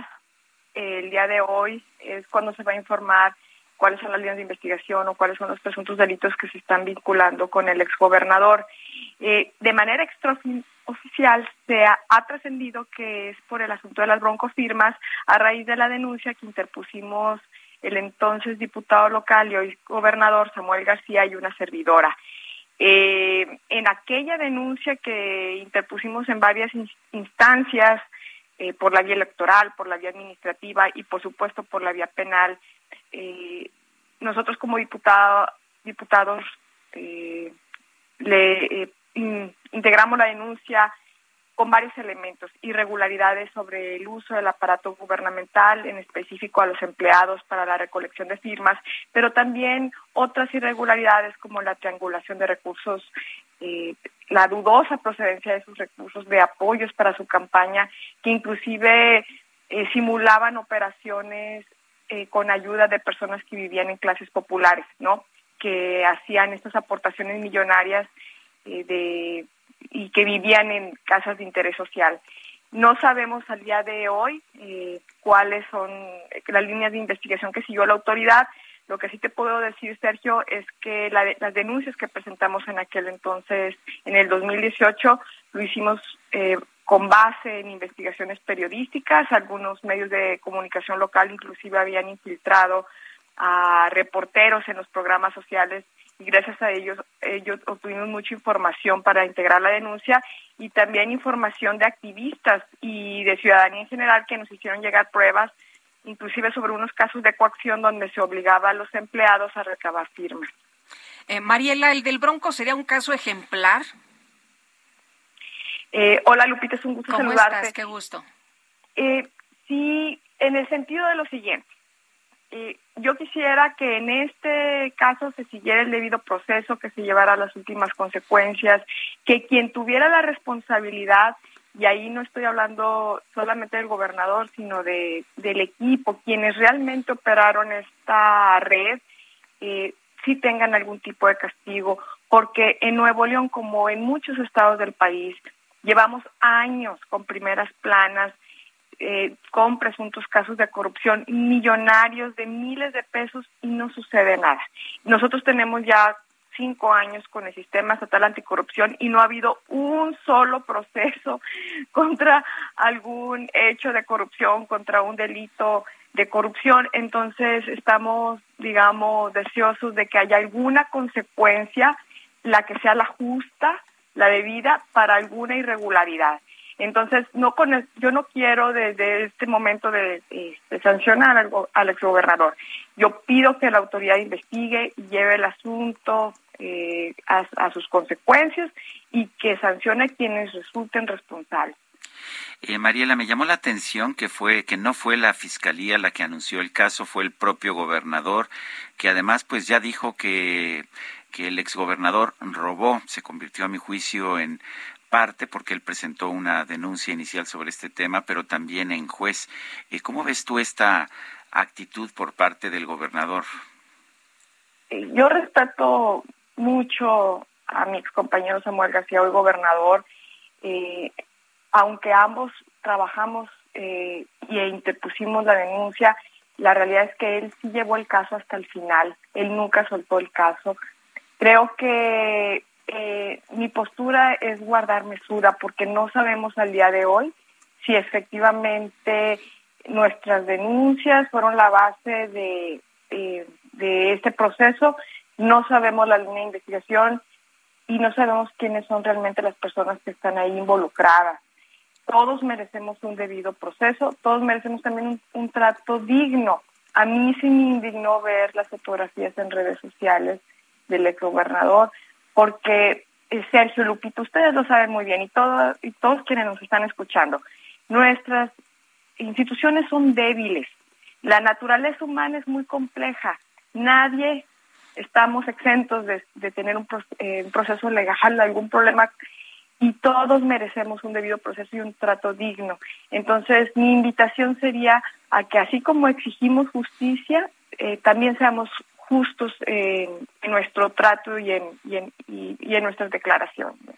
Pues sí, hubo ayer un montón de fotografías del Bronco adentro del penal, Mariela. Y te quiero preguntar, eh, a mediados del 2020 la Fiscalía Anticorrupción exculpó a exfuncionarios estatales por peculado en el caso de las broncofirmas. Eh, ¿Tú cómo ves esta, esta situación? ¿Esto podría también ocurrir en el caso de, del Bronco? Si ya hubo exculpados por este caso. Eh, no conozco los detalles de esta resolución de la Fiscalía Anticorrupción. Lo cierto es que en específico la Fiscalía Anticorrupción y el Sistema Estatal Anticorrupción de Nuevo León no han dado un solo resultado, ni en este ni en todos los demás casos, eh, en los que inclusive hemos tenido la oportunidad de denunciar y proveer eh, de elementos para que se lleven a cabo las investigaciones. Es un fracaso rotundo de nuestras autoridades locales eh, si, si avanzó la investigación de las broncofirmas en, en el 2018 fue gracias a que la investigación la llevó el INE, desde mi punto de vista. Y bueno, eh, vamos a ver qué sucede ahora con en este nuevo giro por parte de la Fiscalía Especializada en Delitos Electorales, de la cual yo no tengo elementos para decir o afirmar que efectivamente tomó como base nuestra denuncia. Hay que estar atentos a lo que indique la autoridad. Mariela Saldívar, activista anticorrupción y exdiputada local por Nuevo León, gracias por conversar con nosotros. Al contrario, Sergio Lupito, estoy a sus órdenes. Gracias, muy buenos días. En eh, enero del 2018, el norte reveló que más de la mitad de las firmas reunidas por funcionarios de Jaime Rodríguez en favor de su candidatura independiente a la presidencia fueron recabadas en horario laboral. Luis Mendoza Obando es periodista de Gato Pardo y columnista del norte. Luis, ¿cómo ves eh, la detención de Jaime Rodríguez Calderón? ¿Qué piensas de esto que ha ocurrido producto inicialmente de una investigación periodística? Buenos días, Lupita. Buenos días, Sergio. Muchas gracias por invitarme. Y sí, nos ha tenido muy, muy movidos, ¿no? Allá la prensa en Monterrey todo este tema del gobernador. Creo que en primera instancia lo que hace con la sociedad es que nos da un guiño muy fuerte a lo que ocurrió precisamente en 2017, enero del 2017, cuando es pues Jaime Rodríguez quien, quien mete a la cárcel por 19 horas a Rodrigo Medina. Y hoy parece un poco estar en lo mismo y, y creo que lo que se percibe en el ambiente público allá a nivel local es que pues no va en serio, ¿no? Que, que pareciera que ser un castigo de corrupción de un solo día, que, que no realmente está buscando, digamos, componer este, estos temas o estos retos de impunidad en el Estado, sino más bien salir del paso y, y, aprovecharlo, porque en este momento la gobernanza en Nuevo León pues no, no es la mejor, hay un problema de seguridad fuera del área metropolitana de Monterrey, hay también un problema de sequía grave y hay un problema de transporte y de calidad del aire que no lo ha podido resolver el gobernador. Entonces, no sé, de repente se ve así un poco un poco sospechoso, ¿no? Pero es también porque nos tienen mal acostumbrados allá en Monterrey. El, los, tiene, los tienen mal acostumbrados. Bueno, el, a ver, cuéntanos cómo ves. Realmente, en realidad es poco lo que sabemos sobre el caso concreto. Se nos dice que es sobre las famosas broncofirmas. Eh, pero, ¿qué información real tenemos eh, eh, de, de, este caso en particular y que están está sirviendo para procesar al exgobernador? Bueno, se habla en el norte, por ejemplo, de 572 funcionarios que en horario laboral participaron recolectando estas firmas para que pudiera competir como candidato independiente a la presidencia. Si recordamos, ese proceso de las firmas para los candidatos independientes a la presidencia en particular fue un desastre. Se encontraron firmas falsas en todos los candidatos, recuerdan a Ríos Peter, Margarita Zavala, etcétera. Eso por un lado. Yo tuve la oportunidad de, de estar cubriendo de cerca las campañas en 2018 y es verdad que a nivel rumor algunas personas que trabajaban en gobierno del Estado te comentaban pues que habían sentido, eh, si no presión, como que los orillaron eh, a, tener que firmar, ¿no? Por un lado. Pero al, al margen de eso, de las broncofirmas, creo que sí está el hecho que entra, digamos, en un, un status quo de campañas desaseadas a nivel local y a nivel federal que ocurre con frecuencia, pero además luego viene todo, todo un proceso sancionatorio que se hace mal, ¿no? Y por ejemplo, me dio gusto que tuvieran a Mariela Saldívar ahora, porque justamente en la legislatura de Mariela Saldívar, cuando tienen que eh, promover el juicio político contra el Bronco por estas acciones de las broncofirmas, no lo hacen, se inventan un proceso de sanción que no contempla la ley, lo separan del cargo piden separarlo del cargo, y es así que llega a la Suprema Corte de Justicia y que se desecha pues un trabajo mal hecho del Congreso local en Nuevo León que se tomó atribuciones que no tenía, ¿no? Cuando ya había un camino legal muy definido y que muy probablemente nos hubiera tenido o, de salir bien todo hubiera resuelto este proceso mucho antes no estaríamos ahora en medio de, un como escándalo que se desata al cual pues todo el gremio periodístico, este abogados de allá de Nuevo León no logran contestarse por qué hasta ahora, por qué hasta ahora la Fiscalía que persigue delitos electorales detiene a Jaime Rodríguez. Eh, eh, me, me, regreso a lo que mencionabas hace unos momentos, que pareciera una maniobra política para desviar la atención, o sea, no porque el gobernador esté buscando realmente combatir la corrupción. Eh, nos decía en su video del, que posteó ayer y que retomó del domingo que el que la hace la paga y luego en Instagram dijo que pues había tardado varios años pero que lo había conseguido. Claro, yo creo que esas coincidencias le perjudican, ¿no? A ver, Samuel García y en general el nuevo gobierno estatal de Nuevo León está muy enfocado en hacer una campaña mediática y eso tiene que ver, por un lado, con que va empezando y no hemos visto políticas públicas fuertes a nivel estatal, por el contrario, hemos visto problemas públicos fuertes y tenemos que, bueno, pues por un lado, un control mediático este, en el sentido de apoderarse de la agenda, como lo hace él a través de sus propias conferencias mañaneras, y también lo que hace su, su esposa Mariana Rodríguez a través de esta oficina que le construyeron, ¿no? Entonces, a nivel discursivo, pienso que busca adoptar esa coincidencia de Samuel García, pero me parece que puede ser muy contraproducente por el guiño que genera a lo que vivió el Bronco con Rodrigo Medina. Si sale, digamos, Jaime Rodríguez y, no pasa nada con este acto de corrupción, que ojo, yo, yo no meto las manos al fuego por el gobernador, me parece que, que es muy probable que haya utilizado funcionarios eh, este, para recabar sus firmas pues en un horario laboral, pero ese guiño de impunidad que se repite creo que le puede ser muy costoso al gobernador Samuel García, más en un momento que venimos de una profunda desilusión. El gobernador, el Bronco, salió con 13.3% de aprobación y la mitad de la población en Nuevo León pensó que nada mejoró con Jaime Rodríguez. Sin embargo, 71.6% de la población piensa que mejorará con Samuel. Entonces hay una una carga y, una esperanza puesta sobre el nuevo gobernador que también pienso que es muy frágil y se demostró precisamente con Jaime Rodríguez que arrasó en la elección del 2015. Como, como primer candidato independiente, ¿no? Que, que era tan llamativo el que se postulara. Exactamente, ¿no? Y, Samuel es el primer candidato de MC que gana la gubernatura, ¿no? Entonces, tenemos también un electorado que, digamos, a la hora de votar no le tiembla la mano para provocar alternancias. Lo que es preocupante y, y que pienso que es una preocupación que tenemos como sociedad en Nuevo León es qué va a pasar cuando se nos acaben las opciones, cuando se nos acaben las alternancias, porque al final el que se nos vuelva tradición que todos los exgobernadores tengan que pisar la cárcel, pues lo que nos pones en aprietos, ¿no? ¿Qué estamos haciendo? ¿Quién está llegando al gobierno? ¿Y cómo revertimos esta cosa? Luis, muchas gracias por conversar con nosotros. Buenos días. Muchas gracias, Sergio. Muchas gracias, Lupita. Hasta luego. Bueno, y hubo pronunciamientos de diputados locales, dirigentes de partidos, de miembros de la iniciativa privada sobre la detención de Jaime Rodríguez. Daniela García, adelante con tu información.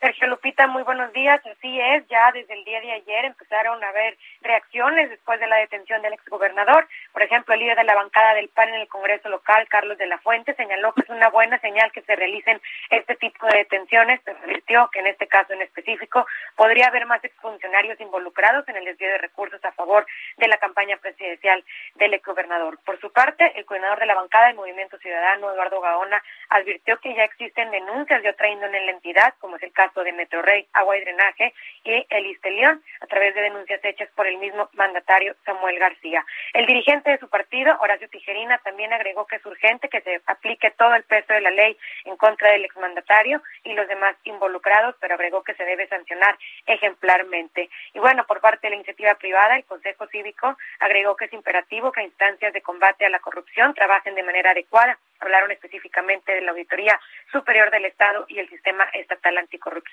Y además, si me permiten agregar, Sergio Lupita, pues el día de ayer por la tarde-noche ya hubo alguna eh, pues manifestación por parte del equipo legal del exgobernador, una persona que se identificó como Gabriel García, parte del equipo de abogados del exgobernador, aseguró que él se encuentra bien y tranquilo al estar internado dentro del penal de Apodaca. Se identificó como parte del equipo legal y aseguró que le pidió eh, que le informara a su familia que se encuentra bien y tranquilo y adelantó que en este momento se encuentran trabajando en reunir la información necesaria para el trabajo que pues estarían haciendo en la defensa del exmandatario. Es la información esta mañana. Eh, Daniela, hoy tiene audiencia, ¿verdad? Hoy se sabe si se le vincula a proceso eh, por peculado. Así es, hoy por la tarde se espera que sea la audiencia, de hecho se espera que sea virtual debido a las condiciones del COVID-19 y bueno, pues estaremos informando más adelante sobre esto. Sabemos que la, la Fiscalía Especializada estará buscando que se vincule a proceso. Muy bien, Daniela García, gracias por este reporte. Son las 8 de la mañana con 24 minutos. Vamos a una pausa, vamos a una pausa. Nuestro número para que nos mande mensajes de WhatsApp es el 55 2010 9647. Regresamos.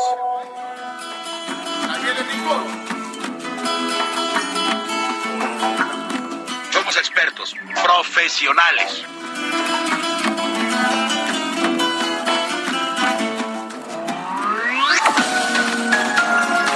Sergio Sarmiento y Lupita Juárez quieren conocer tu opinión, tus comentarios o simplemente envía un saludo para ser más cálida esta mañana. Envía tus mensajes al WhatsApp 5520 109647.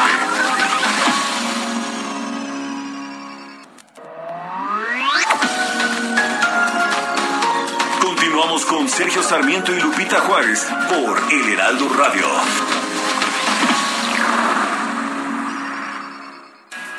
Jaque Mate con Sergio Sarmiento. Me inquieta, me inquieta la politización de la justicia en México. Por supuesto que soy el primero en afirmar que tenemos que ir en contra de los corruptos y sancionar con vigor todas aquellas faltas de corrupción. Pero lo que estamos viendo no se parece mucho a la justicia, se parece más bien a ataques politizados en contra de enemigos. Sandra Cuevas, por ejemplo, ha sido eh, no destituida, pero sí suspendida en su función como alcalde de la alcaldía de Cuauhtémoc, como alcaldesa de la alcaldía de Cuauhtémoc. Y esto ha sido antes incluso de que sea vinculada a proceso. Apenas mañana se va a llevar a cabo la audiencia en que podrá presentar sus pruebas, presentar los argumentos que, que tenga a su favor. Y sin embargo, a pesar de eso, a pesar de que no hay todavía siquiera un juicio en su contra, ya ha sido suspendida de su función. Yo pienso, por otra parte, que el bronco Jaime Rodríguez Calderón fue un pésimo gobernador de Nuevo León. Fue un gobernador absolutamente populista, muy desorganizado en el uso de los recursos públicos y con poca idea realmente de cómo gobernar. Puede haber cometido fraudes electorales, por ejemplo, en el caso de utilizar a personal público para obtener firmas para su candidatura independiente, es posible que haya sido así. Lo que me da una muy mala espina, sin embargo, es ver al nuevo gobernador Samuel García convertido no solamente en el denunciante de este caso, sino también en el fiscal y en el juez. Ayer en Twitter, pues señaló ya como culpable al exgobernador Jaime Rodríguez Calderón, lo señaló como alguien que roba y que por lo tanto había que castigar, pero no le corresponde al gobernador de ninguna entidad el ser a un mismo tiempo el denunciante, el Ministerio Público y el juez. Serán los jueces los que determinen cuál es la situación del exgobernador Jaime Rodríguez Calderón. Mientras esto ocurre, veo que quienes cometen actos ilegales, actos ilegales pero que están dentro de un gobierno son protegidos. Nadie ha hecho nada en contra de los hermanos del expresidente, del, del perdón, del presidente eh, Andrés Manuel López Obrador, eh, a pesar de que hay videos que muestran cómo reciben dinero en efectivo aparentemente para campañas. De la misma manera, la secretaria de Educación actual, Delfina Gómez, quien también cometió faltas electorales, pues no tiene ningún problema y puede seguir ejerciendo su cargo a pesar de que estas faltas han sido ya consideradas como tales por los tribunales electorales. Me parece que no estamos viendo un sistema de justicia, estamos viendo una justicia selectiva y siempre que hay una justicia selectiva, esto significa que no tenemos una verdadera justicia. Yo soy Sergio Sarmiento y lo invito a reflexionar.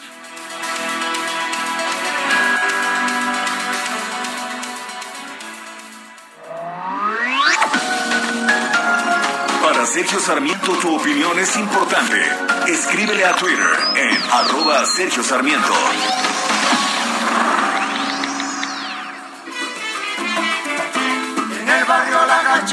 Se ha formado la corredera. En el barrio La Cachimba se ha formado la corredera. Allá fueron los bomberos con sus campanas, sus sirenas. Allí fueron los bomberos con sus campanas, sus sirenas. Ay, mamá, ¿qué pasó? Ay, mamá, ¿qué pasó? Pues esto se llama El cuarto de Tula y es una pues una de las canciones que interpretaron en el disco Buenavista Social Club eh, todos estos músicos, todos estos músicos tradicionales eh, que fueron recuperados por el productor estadounidense eh, Roy Coder, que estamos, lo estamos recordando hoy. Esta canción es tradicional cubana, la escribió de hecho Sergio González Ciaba, un compositor ah, nacido en España y que vivió muchos años en Cuba. El cuarto de Tula y estamos escuchando estas interpretaciones del disco Buenavista Social Club en un momento en que estamos, estamos festejando a Ray Kuder, el productor de este disco. Oye, que, que fue una extraordinaria producción. Hey, I'm Ryan Reynolds. Recently, I asked Mint Mobile's legal team if big wireless companies are allowed to raise prices due to inflation. They said yes. And then when I asked if raising prices technically violates those onerous two year contracts, they said, What the f are you talking about, you insane Hollywood ass? F- So to recap, we're cutting the price of Mint Unlimited from $30 a month to just $15 a month. Give it a try at mintmobile.com slash switch. $45 upfront for three months plus taxes and fees. Promo rate for new customers for limited time. Unlimited more than 40 gigabytes per month. Slows. Full terms at mintmobile.com. Fue una extraordinaria producción, Sí, efectivamente. sí, sí. Bueno, vámonos a los mensajes. Nos dice una persona al auditorio, buen día, Sergio Lupita, en Avenida Guadalupe y Las Vías, justo en la lateral en Cuautitlán, diario hay un policía que con cinismo recibe la cooperación de los conductores del transporte público. Los policías son diferentes y de diversas corporaciones, tránsito municipal, etcétera. Sería bueno que cuestionaran al jefe de la policía de esta costumbre que lleva muchísimo tiempo. Bueno, y gracias a Alfonso Cermeño y a Marta Macías que me felicitan por mi comentario de jaque mate de esta mañana. Me, me da mucho gusto que la gente esté muy atenta. Eh, Alfonso Cermeño, abogado, eh, conoce bien este tema al que me hago, al que hago referencia. Marta Macías, traductora. Eh, amigos míos, los dos les mando un fuerte abrazo y gracias por prestarnos atención. Eh, son las 8 de la mañana con 36 minutos. El Químico Guerra con Sergio Sarmiento y Lupita Juárez. Químico Guerra, ¿cómo te va? Buenos días. Lupita Sergio tratando de encontrar información, bueno, lo he estado haciendo ya durante varias semanas, de realmente cuándo va a terminar la pandemia, el COVID-19. Esta Estamos pandemia como en COVID interpandemia, ¿no? Es lo que nos han dicho. Sí, pero eh, pues cuando se convierta precisamente en endemia. Fíjense que esta pandemia tristemente fracturó nuestro mundo cuando en realidad debió haberlo unido. Desde el principio de este extraño viaje de dos años y pico, ¿se acuerdan, Lupita? Las personas se dividieron en dos bandos. Si el virus se había escapado de un laboratorio, que los chinos eran culpables, inclusive en ese entonces era Trump presidente, y un presidente diciendo eso, ¿no? Y o que si provenía de una zoonosis o no, que si usaban las mascarillas o no. Mira, esa discusión sigue todavía después de dos años, ¿no? Hay gente que se opone. Hay gente que no la usa todavía, ¿eh? Exactamente. Que si eh, se basaban en evidencia científica o en teorías conspiracionales, ¿se acuerdan del chip de Bill Gates? Bueno, esto dividió y fracturó al mundo, ¿no? tomó características históricas esta división cuando unas pocas vacunas fueron autorizadas en el mundo. De ahí también salió esto de que estaban manipulando y que políticamente, etcétera, ¿no? Desconociendo toda la trayectoria de los investigadores a nivel global. La pandemia, Sergio Lupita, se convirtió en un terreno fértil, no solo para cultivar opiniones dispares acerca del origen del problema, sino para desinformar y agredir.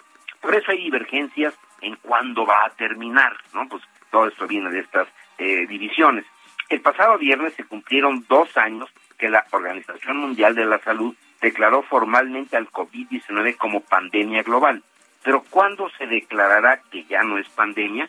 De acuerdo al doctor Peter Pitts, presidente del Centro para la Medicina y el Interés Público en Washington, la pandemia dejará de serlo cuando el SARS-CoV-2 se haya transformado de una fase mortal a una fase en donde las personas se van a infectar y no sufran manifestaciones serias y no tengan que ser hospitalizadas e intubadas. ¿Y esto con qué tiene que ver? Pues cuánto porcentaje se ha vacunado. Por eso es incomprensible que siga habiendo. Hay un este personaje que es un hijo del senador Robert Kennedy, eh, que está por todos lados hablando, en, sigue hablando en contra de las vacunas, ¿no? Pero debido a la disparidad en los programas de vacunación en el mundo, por ejemplo, en África, Sergio Lupita, tienen todavía amplias capas de su población sin ser vacunada, el virus sigue circulando y al seguir circulando es lo que tiene que entender la gente en relación a las mascarillas, a la distancia, a lavarse las manos. Si le dejamos al virus circular, le estamos dando chance de que mute. Si no está circulando, pues no. Eso es tan sencillo, ¿no? La mayor parte de los expertos a nivel mundial están de acuerdo que esta transición hacia la endemicidad, lo que decía Lupita, se ha iniciado y está en vías de salir de la fase aguda del COVID-19 para la primera semana de mayo, más o menos. Es lo que la mayor parte de lo que yo he podido revisar, la mayor parte de los expertos están de acuerdo. Pero como expresa el doctor Ezequiel Emanuel, viceproboste de iniciativas globales de la Universidad de Pensilvania, él dice, lo estoy citando aquí, la percepción generalizada de que vamos a liberarnos del COVID-19 está equivocada, sobre todo a los jóvenes, diciendo, oigan, están bajando efectivamente las muertes, las hospitales, pero el virus aquí está, o sea, no se equivoquen, seguiremos conviviendo con esta enfermedad, pero al ya no ser una emergencia mayor y podamos llevar una vida en la que el COVID sea como la influenza, por ejemplo, en ese sentido, pues sí, habremos salido de la pandemia para la primera semana de mayo. Pues buenas noticias, muchas gracias, Químico, muy buenos días. Buenos días. Hasta luego. Este lunes el presidente Andrés Manuel López Obrador afirmó que la inflación de México es estable y la comparó con la de Estados Unidos. ¿Qué tan estable es? ¿Cómo se compara con otras inflaciones? Eh, ¿Es realmente un problema que no existe o es un problema real? Vamos a conversar con el doctor Raimundo Tenorio Aguilar, profesor emérito del Tecnológico de Monterrey. Eh, doctor Tenorio, buenos días. Cuéntenos, eh, ¿debemos preocuparnos o no debemos preocuparnos por la inflación? Muy buenos días, Sergio Lupita. Me da muchísimo gusto saludarles. Bueno, el fenómeno de la inflación hasta hace apenas unos ocho meses pues, era atribuible a un pequeño grupo de bienes en el que nosotros, la población, percibimos que hay incremento de precios. Bien haya sido el limón, el aguacate, el limón, eh, algunas eh, carnes de cerdo, de pollo, de res. Es decir, ahí centramos nosotros el impacto de la inflación derivado fundamentalmente de la reactivación económica, pues que nos dejó obviamente la pandemia en confinamiento y la resaca que tuvimos. Pero en los últimos siete meses en particular, ese componente de inflación se ha manifestado en otros bienes que ya podríamos calificarlo de generalizado. Prendas de vestir, muebles, electrodomésticos, cosméticos, plásticos, es decir, entonces la inflación llamada de costos ya se está enraizando en un conjunto de bienes que ya no son 12, 14. Estamos hablando prácticamente de los 299 bienes y servicios generales que están en el Índice Nacional de Precios al Consumidor, en donde incluso los servicios como son de transporte, de turismo, educativos, logísticos, financieros, también ya tienen un componente inflacionario. Entonces, por eso la preocupación hoy es de que en una economía de libre mercado, en donde se supone hay competencia, la misma competencia no está autorregulando los precios. ¿Por qué? Porque hay un componente de costos que a todos les pega, independientemente de cuál sea el número de productores o de oferentes de servicios, a todos les está pegando en sus costos y los cuales se trasladan a los consumidores. Hay bienes estratégicos o llamados de consumo generalizado en nuestras canastas de consumo, tanto aquí en México como en Estados Unidos, por ejemplo, que son los energéticos. Y entonces cuando su materia prima, que es el petróleo, aumenta su precio, en los derivados fundamentales como son las gasolinas, el diésel, el gas, hay otros bienes también que derivan del petróleo, fertilizantes, terestalatos, nitrógenos, que son costos de otros bienes que consumimos como insumos en el conjunto de, todos los bienes y servicios que consumimos. Ese componente, que son las justamente el petróleo y sus derivados, que son las gasolinas, en el caso de México, se compone, como también en Estados Unidos, no solamente del precio de la molécula, sino también el transporte que va desde las eh, plantas refinadoras hasta los puntos de venta. También en Estados Unidos el precio de las gasolinas tiene un componente de impuestos, pero es un componente de impuestos más pequeño, apenas por ejemplo de 28 centavos por galón el eh, componente de impuestos en los Estados Unidos. Pero en México, dado que el impacto que tiene el consumo de, gasolinas, es muy posible que se transmita, de hecho así ocurre, por eso se le llama gasolinazo cuando tenemos incrementos de precio en las gasolinas, sí, se, se transmite al resto de los bienes. ¿Por qué razón? Porque se transportan las frutas, las legumbres, los muebles, todos los bienes que consumimos se transportan y quien asume el costo en sus, uh, en sus quehaceres diarios de distribuir esos bienes también lo traslada al consumidor. Doctor, eh, la, inflación en Estados Unidos se presumía el otro día es mayor a la de la de México por la política de nuestro país de garantizar precios bajos a los energéticos como gasolinas y electricidad, esto que tú estás mencionando. El impacto de los energéticos en la inflación es tres veces mayor en Estados Unidos que en México. Eh, nos, nos presumen que así se está protegiendo la economía popular. Entonces, ¿esto qué significa? ¿Que estamos mejor en México que en Estados Unidos? Bueno, significa que en el caso de Estados Unidos no hay condonación de impuestos en el consumo de gasolina. Y en el caso de México sí tenemos a algo que eufemísticamente se le llama estímulo, pero que es una condonación de impuestos. Es decir, se está controlando el precio de la gasolina con una condonación del impuesto especial sobre producción y servicios e incluso, como ya no alcanza esa condonación de impuestos en el consumo de gasolina, entonces ahora la importación que hace petróleos mexicanos, que es el 80% de los litros de gasolina que se importan, ya los está subsidiando, es decir, se está entregando el precio de la gasolina que importa petróleos mexicanos a sus puntos de venta a menor precio la molécula del que debería ser. Entonces, cuando tú controlas precios y te comparas contra otro que no los controla, pues claro que estás mejor. Entonces, el consumidor en Estados Unidos, además de que tiene otra estructura en su consumo de bienes, pues le pega más eh, justamente el, el impacto en el precio de las gasolinas, porque no tiene ni condonación de impuestos y además tiene una distribución de su gasto diferente. Hay consumo Oiga, pero doctor, pero si el si el propósito de la política económica fuera reducir el precio de la gasolina, Venezuela sería el país más rico del mundo. Ah, no, claro que sí, incluso habrá que verlo. En Venezuela prácticamente la gasolina te la regalan, pero justamente el, precio de la gasolina en Venezuela, que puede hacer eso el gobierno venezolano porque pierde al vender la gasolina, lo que hace es que está controlando la hiperinflación que tienen ahí en Venezuela. No, veo, que esté, no veo que esté muy controlada, es la mayor inflación del mundo. Sí, además, en Venezuela, el caso de, de, la, del consumo de gasolina no es necesariamente un bien básico. Hay otros bienes básicos en Venezuela que están incrementando justamente sus precios. Entonces, para evitar una hiperinflación es que controlan el precio en Venezuela. Doctor Raimundo Tenorio, profesor emérito del TEC de Monterrey, gracias por hablar con nosotros. Al contrario, me da mucho gusto, como siempre, saludarles, felicitarlos y hasta la próxima. Gracias, doctor. Hasta luego. El grupo parlamentario del PAN en el Congreso de la Ciudad de México ha identificado pues como una promoción clandestina de la revocación de mandato en la capital y vamos a platicar con el diputado del PAN Federico Doring, integrante de la Comisión de Rendición de Cuentas y Vigilancia de la Auditoría Superior de la Ciudad de México en el Congreso capitalino, pues sobre este tema, ¿no? Sobre este asunto, Federico, ¿cómo estás? Muy buenos días. Muy bien, ¿cómo estás? Buen día. Bien, afortunadamente. Oye, ¿qué, ¿qué van a hacer ustedes al respecto? ¿Qué acciones? Porque pues ah, hay un montón de, de, promoción clandestina, hay bardas, hay espectaculares eh, y, y, bueno, más eh, promociones, ¿no? Eh, panfletos, en fin, eh, cuéntanos qué es lo que van a hacer o qué piensan ustedes de esta promoción. ¿Es válida o no es válida?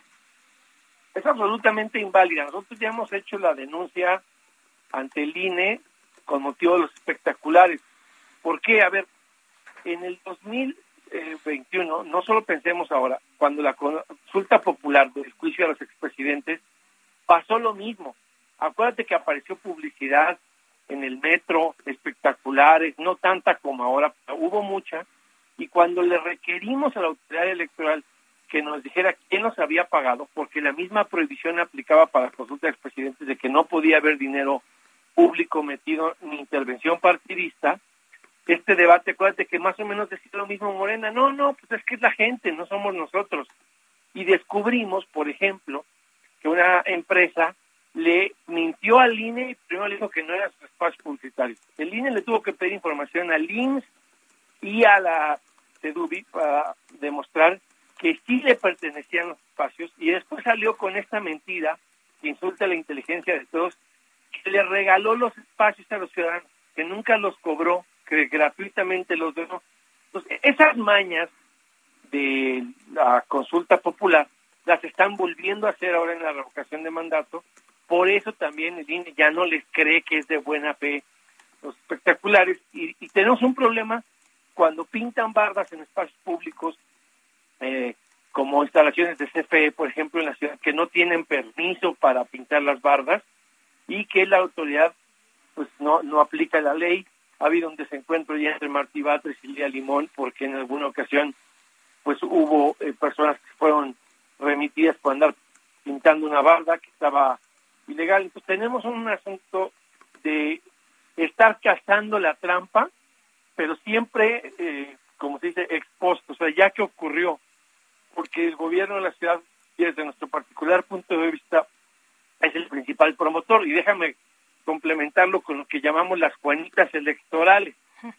Es inédito, Lupita, que tengas tantos diputados de Morena que literalmente votaron la chamba y que te digan que es más importante para ellos ir a incentivar la participación ciudadana que quedarse a trabajar, porque lo que no quieren es dar, lo que quieren es sacar buenas cuentas para que los premien con candidaturas en el 2024 a ellos y bueno, pues a la, a, la aspirante también se está jugando parte de su futuro en, e, en este proceso. Entonces no tenemos autoridad y el Instituto Electoral de Acción México también no está actuando con suficiente firmeza, que sí la vemos en el INE, pero en el local, pues no hay sanciones. También tenemos quejas y, ellos aluden que eh, como no es un proceso local electoral, pues no, no es un proceso como se llama especial sancionador y no tienes la obligación de resolver tan rápido las quejas que hemos presentado como si las presentas en el INE. ¿Por qué?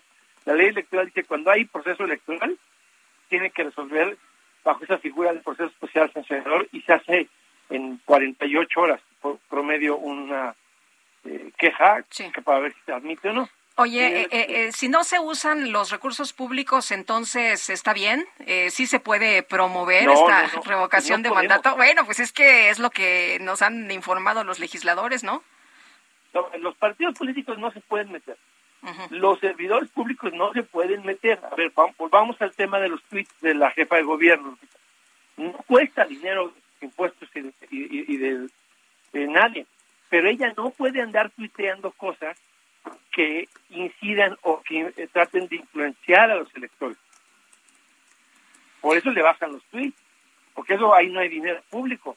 Pero no tiene lógica que siendo un proceso tuyo como ciudadano, donde tú debas de escoger si te va o no el presidente, el gobierno pueda hacer campaña en los partidos políticos. No, imagínate la gran ironía. El gobierno haciendo campaña y haciendo trampa, pero los partidos de oposición no estamos haciendo campaña ni a favor del sí ni a favor del no, porque nosotros sí estamos respetando la ley.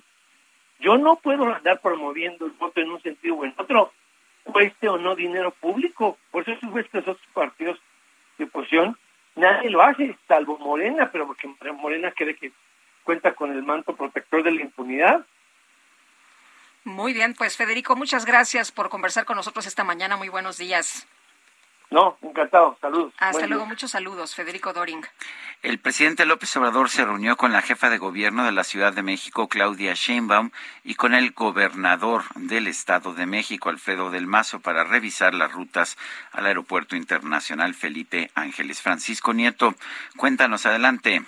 ¿Qué tal, Sergio Lupita? Muy buenos días. Ayer el presidente Andrés Manuel López Obrador revisó con la jefa de gobierno de la Ciudad de México, Claudia Sheinbaum, y con el gobernador del Estado de México, Alfredo del Mazo, el avance de las rutas hacia el Aeropuerto Internacional Felipe Ángeles. También participaron en esta reunión los secretarios de la Defensa Nacional y de Comunicaciones y Transportes, así como otros funcionarios y los ingenieros militares encargados de esta terminal aérea que se inaugurará este lunes. El presidente están revisando pues los detalles de estos accesos.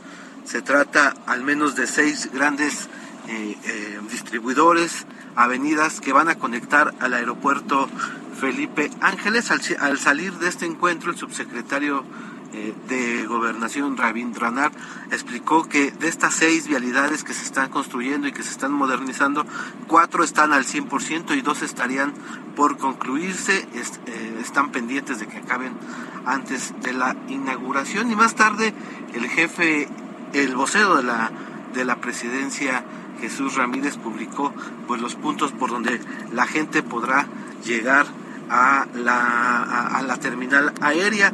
Se trata de al menos 14 puntos, destinos eh, de, del Valle de México, donde la gente podrá llegar hasta este sitio, hasta, la, hasta el aeropuerto Felipe Ángeles. Y bueno, pues esto es parte de lo que se trató el día de ayer y van a continuar pues la revisión de estas obras en Palacio Nacional. Francisco Nieto, gracias. Y en información de último momento, la Agencia Meteorológica de Japón ha decretado advertencia de tsunami para las costas de las prefecturas de Fukushima e Ibaraki y se esperan olas no mayores a un metro tras el terremoto de magnitud 7.3, este terremoto que se ha registrado hace apenas unos momentos allá en Japón. Son las 8.54, regresamos en un momento más.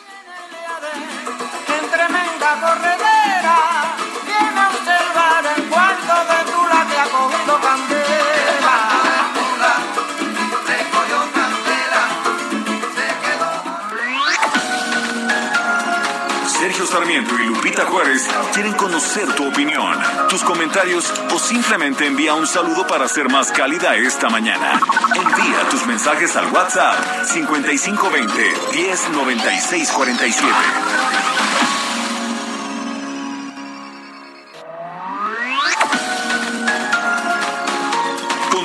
con Sergio Sarmiento y Lupita Juárez por El Heraldo Radio.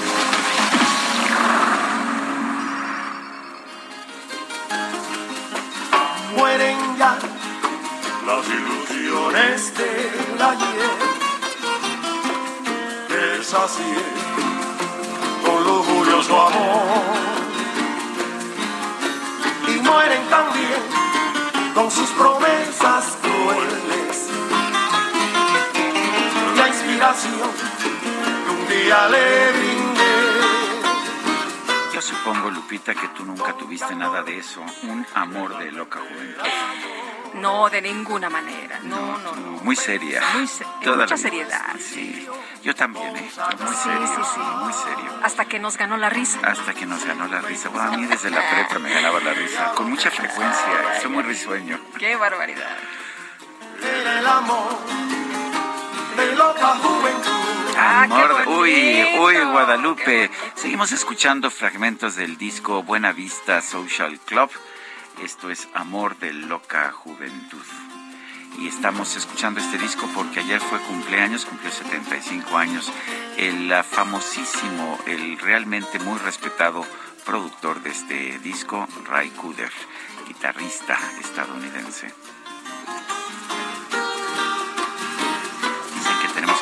Pero no sé si escuchamos lo que nos falta del álbum, no podemos, ¿verdad? Es mucho. Ya sería una exageración, ¿verdad? Bueno, entonces vámonos a un resumen. Vamos al resumen de la información. Desde Palacio Nacional, el presidente López Obrador dijo que el gobierno federal no estuvo involucrado en la detención del exgobernador de Nuevo León, Jaime Rodríguez Calderón, por presunto desvío de recursos.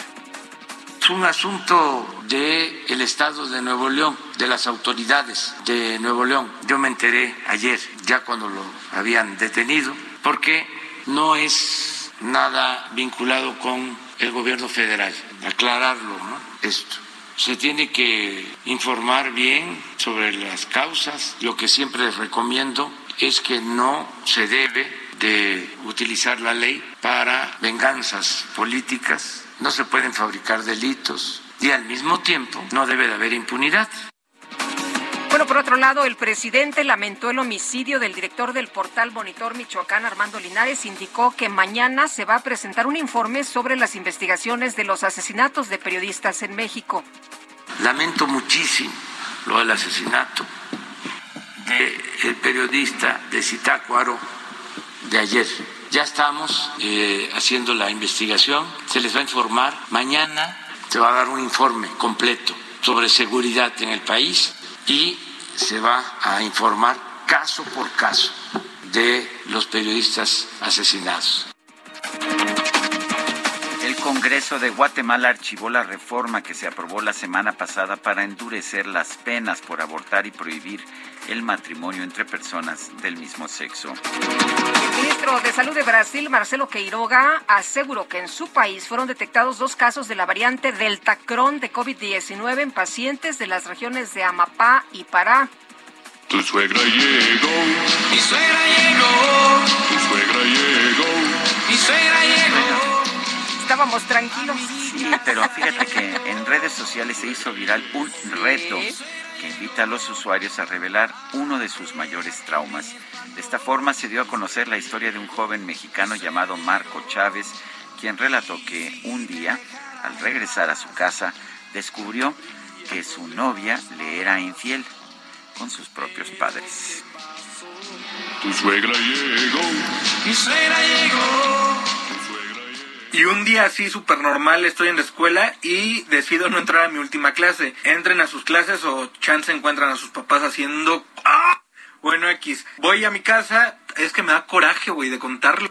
Abro la puerta y los tres en la sala, cuando los veo, todavía me dicen, no, no es lo que parece. O sea, ¿qué están haciendo entonces? Ah, estamos jugando a ver quién se quita la ropa más rápido. No, güey, o sea, te estoy viendo. Y con otro pasas el rato, vamos a ser feliz, vamos a ser feliz. Todo lo que sea para preservar el amor familiar, ¿no, Guadalupe? Ay, que alguien me explique qué pasó ahí. Mejor, mejor vamos a otros temas. Cuando son las 9 de la mañana con 5 minutos. Yo te acepto el trato y lo hacemos todo rato.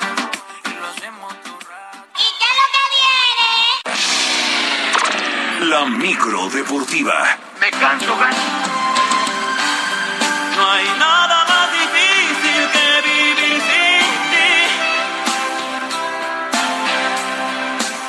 Hasta casi oye la cantada, imagínate nada más. Y eso que tenemos aquí cristales dobles para aislar el sonido.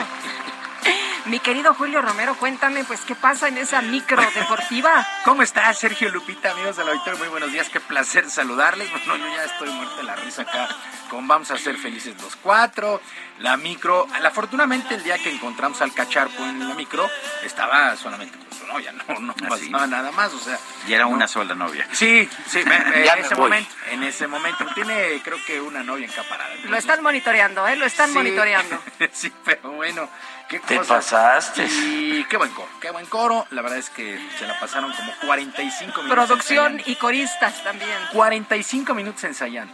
Así, así de fácil. Bueno, oigan, con el mexicano Héctor Herrera como titular todo el duelo, el Atlético de Madrid derrotó en el mismo estadio de Old Trafford 1 por 0 al Manchester United y con global de 2 a 1 avanzó a los cuartos de final en la Champions League. ¿Qué juego dio ayer el Atlético de Madrid? El propio Héctor Herrera destacó que el trabajo en equipo les dio el pase y él, pues lo que aportó. Bueno, hay que recordar que Héctor Herrera está viviendo sus últimos duelos con el Atlético de Madrid antes de emigrar a la MLS en los Estados Unidos. El ritmo de la vida me parece mal. Contento por, por el apoyo que siempre los mexicanos me dan y, y obviamente la gente también del Atlético. Y nada, eh, espero seguir haciendo las cosas bien y seguir teniendo esta confianza que, que he tenido hasta el momento. ¿A dónde vamos a parar? ¿A dónde vamos a parar, mi Pues por lo pronto Héctor Herrera Estados Unidos, después de que está teniendo minutos y está teniendo buena actuación, ya lo dijo Diego Simeone, técnico del Atlético, pues se arrepiente no haberle dado los minutos necesarios a Héctor Herrera. En el otro compromiso el día de ayer, también allá en Champions, el Benfica venció 1 por 0 al Ajax y avanza a los cuartos con global de 3 por 2. Para el día de hoy, eh, con el marcador global empatado a 1, Juventus estará enfrentando a Villarreal, mientras que el Chelsea se mide a Lille. El Chelsea tiene ventaja de 2 por 0 en este torneo de la Champions. Mientras tanto, en CONCACAF, duelos de vuelta de los cuartos de final. Vaya que si la tienen complicada los equipos mexicanos. A las 6 de la tarde, Cruz Azul con ventaja de 1 por 0 estará visitando al Montreal. Para las 6 y media de la tarde, el León recibe al Seattle Saunders pero con desventaja de 3 por 0. Y también con esta misma ventaja de 3 por 0, el New England se mete a Ciudad Universitaria para enfrentar a los Pumas. 8 de la noche con 15 minutos y por lo pronto el León y Pumas la tienen más que complicada. Eh, aparte de hacer los tres goles, pues no necesitan recibir por esta condición del gol de visitante, etcétera, etcétera. Bueno, duelos de vuelta cuartos de final de la Conca Champions. También ayer por la noche, en duelo pendiente de la jornada 5 del torneo local, el equipo de Monterrey venció 3 por 0 a Juárez. Y pues ahí es donde uno se pregunta qué es lo que pasaba con Monterrey. Ahora resulta que con Víctor Manuel Bucetich caminan y juegan bien y no lo hicieron así con Javier Aguirre. Pues así es el asunto. Javier Aguirre ya no está y Víctor Manuel Bucetich pues sacando las papas. No, del fuego, no les gustarán los vascos. Pues yo creo que no, o, o la forma de trabajar de los vascos, ¿no? Porque de repente, pues es, insisto, ahí es donde uno se pregunta pues, si es el mismo equipo, es la misma alineación prácticamente y ahora sí juegan bien. Bueno, exactamente, el Monterrey. Bueno, luego de dos años de no llevarse a cabo por el tema de la pandemia, Grupo Pachuca prácticamente echó la casa por la ventana en lo que ha sido la inducción de nuevos miembros al Salón de la Fama del Fútbol. Los galardonados, Jesús del Muro, quien estuvo presente, Vicente Pereira, conocido como el Diablo Mayor, en paz descanse, el brasileño Didi y su compatriota Roberto Carlos, el español Raúl, ellos no pudieron estar, pero mandaron ahí un video, el italiano Fabio Canavaro, Maribel Domínguez con las damas, el legendario exportero, bueno, en paz descanse, Pablo Larios, Antonio Carlos Santos, gran símbolo de las Águilas del América, Osvaldo Sánchez, que pasó por Santos, por Chivas, por América, selección nacional, también eh, nuevo, nuevo miembro del Salón de la Fama, pero el que se robó la noche, sin lugar a dudas, fue el brasileño Ronaldinho. Cayendo siempre en el mismo error. Contentísimo. No, ni mi mejor sueño imaginaba un día pasar por esto, hacer parte de estar al lado de tantas leyendas. Entonces, siempre soñaba en conquistar títulos, hacer jugadas, hacer goles, pero pasar por esto no me imaginaba. Si te hago tanto mal. Bueno, pues ahí está Ronaldinho, que por cierto, eh, pues lamentó y en verdad eh, aseguró que no puede creer lo que sucedió en Querétaro. Hay que recordar que Ronaldinho jugó en este equipo de los Gallos Blancos del Querétaro, lamentó mucho la situación, mandó pues apoyo ahí a los afectados y pidió que se detenga la violencia. Ronaldinho, pues en Ronaldinho, la verdad es que es... eh, pues es muy, muy simpático Ronaldinho. Bueno, oigan, en otras cosas, Masters 1000 de tenis de Indian Wells, resultados que llamaron la atención el día de ayer. El local estadounidense John Isner venció 7-5 y 6-3 al argentino, al argentino Diego Schwartzman. El ruso Andrei Rublev 6-3 y 6-4 sobre Francis Tiafoe, también de los Estados Unidos. Grigor Dimitrov, el búlgaro 6-3 y 6-4 sobre Alexander Bublik de Kazajistán. En damas, la española Paula Badosa por doble 6-4 superó a la canadiense Leila Fernández. Eh, la polaca Iga Świątek 4, 6, 6, 2 y 6, 3 dejó en el camino a la alemana Angelique Kerber. Mientras que en dobles, los mexicanos Juliana Olmos junto con la canadiense Gabriel Dabrowski está en semifinales. Y Santiago González junto con el francés Edouard Vasily está en cuartos de final, así es que siguen con vida. Sin lugar a dudas, los mejores dos tenistas en la actualidad de nuestro país, Juliana Olmos y Santiago González. Eh, Juliana está en semifinales, Santiago en cuartos, primer Masters 1000 de la temporada del mundo del tenis. Y en conferencia prensa, el piloto mexicano Sergio Pérez se dijo ansioso por arrancar la temporada 2022 en la Fórmula 1 de automovilismo. Agregó que esta ansiedad se debe a que conoce ya a la perfección la filosofía de su equipo, el Red Bull, además de conocer también ya a su auto, por lo que espera mejores resultados. Hay que recordar que Checo terminó en el cuarto lugar de la tabla de constructores el año pasado. La temporada ya se pone en marcha este fin de semana con el Gran Premio de Bahrein. Grandes noticias. ¿Ya este fin de semana? Sí, ya, ya este fin de semana. Sí, el, el, 20, bueno, el, el, viernes los ensayos, el sábado la clasificación y el domingo ya la carrera. Pero la verdad es que sí va a llamar mucho la atención eh, seguir a Checo Pérez eh, por lo que hizo el, año anterior y pues ya está totalmente adaptado a Red Bull, ha recibido extraordinarios comentarios y ojalá pueda superar ese cuarto lugar que consiguió el año pasado en la tabla de constructores. Sergio Guadalupe, amigos del auditorio, la información deportiva, recordarle mis redes sociales, en Twitter estoy en arroba jromerohb, en arroba jromerohb, además de nuestro canal de YouTube, Barrio Deportivo, Barrio Deportivo en YouTube todos los días a las 7 de la noche con diversión y la mejor información deportiva. Que es un extraordinario miércoles para todos. Gracias, Julio. Buenos días. Son las 9 de la mañana con 14 minutos. Vamos con Mónica Reyes que nos tiene información. Mónica, adelante. ¿Qué tal? Sergio Sarmiento, Lupita Juárez, muy buenos días.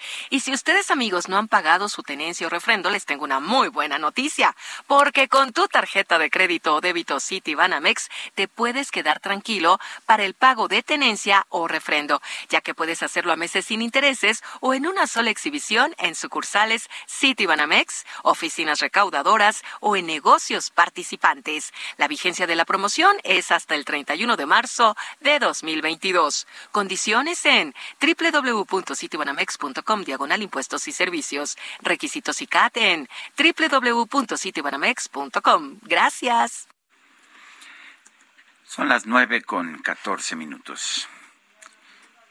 Bueno, y vámonos, vámonos con Antonio Bautista, coeditor de la sección de Estados en Heraldo de México, que nos va a platicar de pues este tema, ¿no? Después de la detención ayer del Bronco Toño, gobernadores bajo proceso, ¿cuántos van? ¿Y de qué partidos son? ¿Y por qué? Cuéntanos, muy buenos días. Sergio Lubita, buenos días. Pues sí, Jaime Rodríguez el Bronco se sumó ayer a la lista de exgobernadores que en la década reciente han sido detenidos y encarcelados para enfrentar un proceso penal por conductas criminales. Con su detención, eh, Nuevo León se sumó también a las entidades que tienen o que han tenido a al menos a dos exgobernadores presos. Hasta ahora, 16 exmandatarios eh, de una docena de entidades del norte, centro y sureste del país han pisado la cárcel. Seis de ellos fueron el mismo año, en 2017. Con la, con la detención de ayer, ahora son cuatro estados los que tienen dos casos de exgobernadores que conocen una celda, tanto en México como en Estados Unidos o incluso en Europa. Se trata de Tamaulipas, con los casos de Eugenio Hernández Flores, detenido en 2017, y que enfrenta un proceso de extradición a Estados Unidos. También está Thomas Yarrington, detenido igual en 2017, preso en Estados Unidos, donde ya se declaró en enero pasado culpable del delito de lavado de dinero. Veracruz tiene los casos de Javier Duarte, detenido en 2017 en Guatemala y actualmente preso en el reclusorio norte, y de Fabrino Ríos, quien fue interino de Duarte de Ochoa, y detenido también en 2017 y exonerado en 2019. En Coahuila están los casos de Humberto Moreira, quien, a quien detuvieron en España en 2016 en instancias de la justicia de Estados Unidos. Estuvo una semana en la cárcel madrileña de Soto del Real eh, eh, y bueno, y después fue exonerado.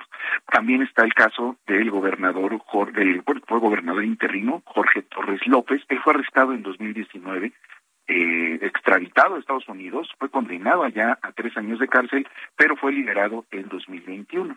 Eh, finalmente, Nuevo León pues tuvo preso a Rodrigo Medina en 2017, quien estuvo detenido unas horas, y ahora está Jaime Rodríguez el Bronco desde ayer en el penal de Apodaca 2. Hay otros exmandatarios que enfrentan a la justicia por delitos como peculado, malversaciones de fondos operaciones con recursos de procedencia ilícita. El más reciente es el de Roberto Sandoval, ex gobernador de Nayarit, detenido en 2021, acusado de ejercicio indebido de funciones, peculado y delitos electorales. También está César Duarte, el exgobernador de Chihuahua, detenido en 2019, buscado por la Interpol desde 2017 y acusado eh, de desvío de recursos y que espera pues su extradición a México en Miami, Florida. En Quintana Roo está Roberto Borges, detenido en Panamá en 2018 y actualmente preso en Morelos. Guillermo Padres, el exmandatario de Sonora, estuvo preso tras ser detenido en 2016, quedó en libertad en 2019 y sigue enfrentando dos procesos judiciales. En Michoacán estuvo preso cuatro años Jesús Reina, está acusado de nexos con el crimen organizado, fue detenido en 2014 y dejó el penal en 2018. Otro caso emblemático es el de Andrés Granier, exgobernador de Tabasco, quien fue detenido en 2013 y absuelto en 2019. Y uno más eh, que es muy, muy emblemático en este tema de los gobernadores que enfrentan procesos judiciales, pues es Luis Armando Reynoso Femat, quien ha enfrentado eh, pues una serie de juicios y procesos por el delito de defraudación fiscal de 2012, 2013, 2014 y pues eh, no no no ha pisado la cárcel. la última vinculación a proceso fue el año pasado por defraudación fiscal, pero pues el delito no amerita prisión preventiva y lo enfrenta en libertad. Hay de todo, como podemos ver, del PRI, del PAN, y bueno, pues eh, así el panorama hasta ahorita de los gobernadores que tienen que enfrentar la justicia por sus malas decisiones, Sergio Lupita. Muy bien, muchas gracias, Toño, por este recuento. Muy buenos días. Muy buenos días. Sandra Cuevas solo puede ausentarse de su cargo como alcaldesa de Cuauhtémoc por un plazo de 60 días, pero ahora está suspendida en estas facultades, en este gobierno, por una juez, a pesar de que no está vinculada todavía a proceso. Pero el, el hecho es que si al vincularse a proceso se mantiene esta medida cautelar, pues ah, solamente puede estar ausente 60 días. Cintia Stetti nos tiene toda la información sobre lo que sobrevendría después. ¿Qué tal? Muy buenos días, Sergio. Buenos días, Lupita, y buenos días al auditorio. Pues así como lo comenta, Sandra Cuevas solo puede ausentarse de su cargo como alcaldesa de Cuauhtémoc por un plazo máximo de 60 días.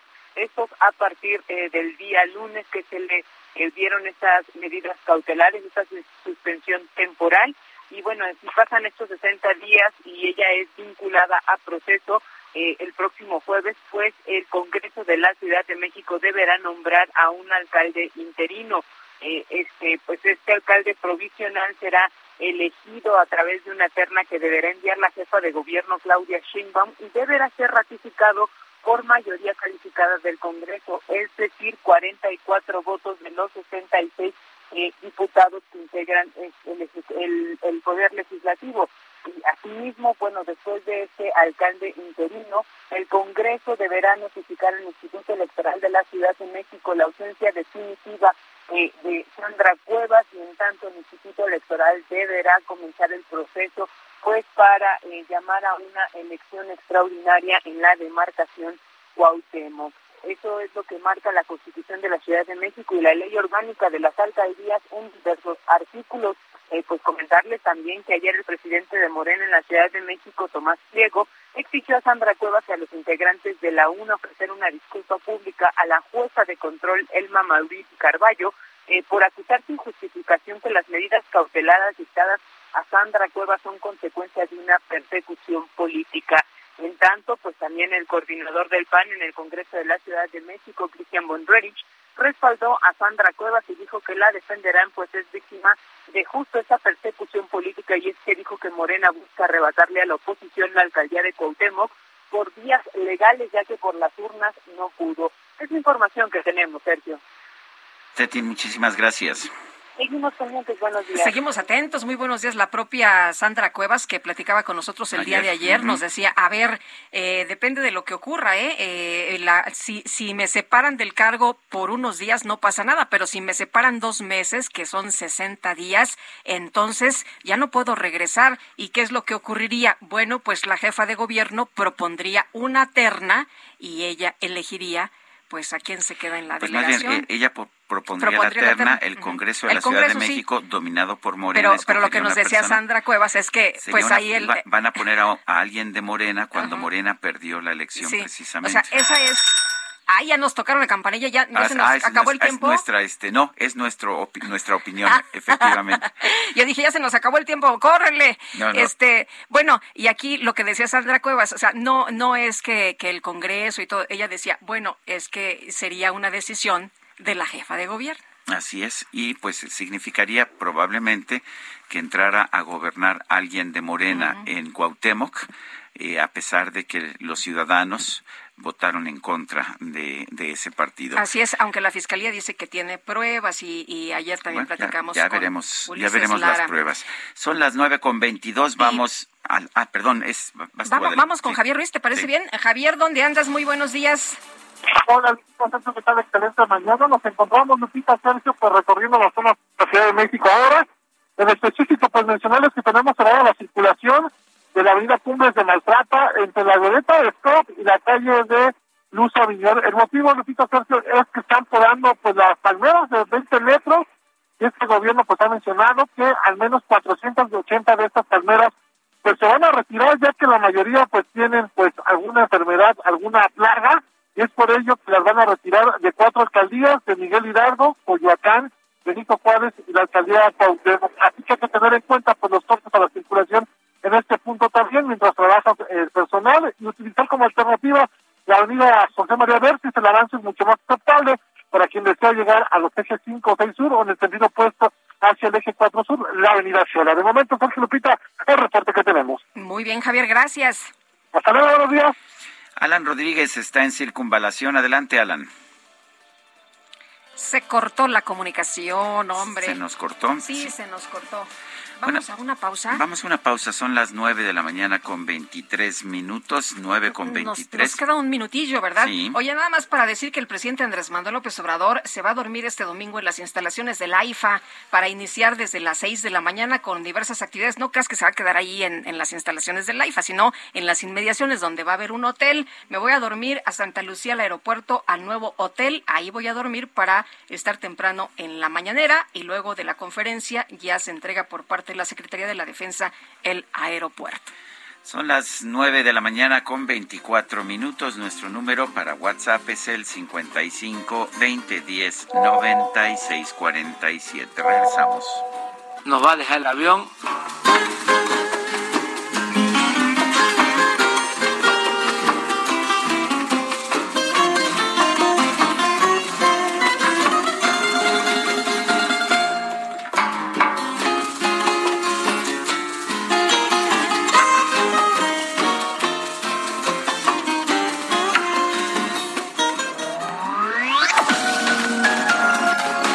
Sarmiento y Lupita Juárez quieren conocer tu opinión, tus comentarios o simplemente envía un saludo para ser más cálida esta mañana.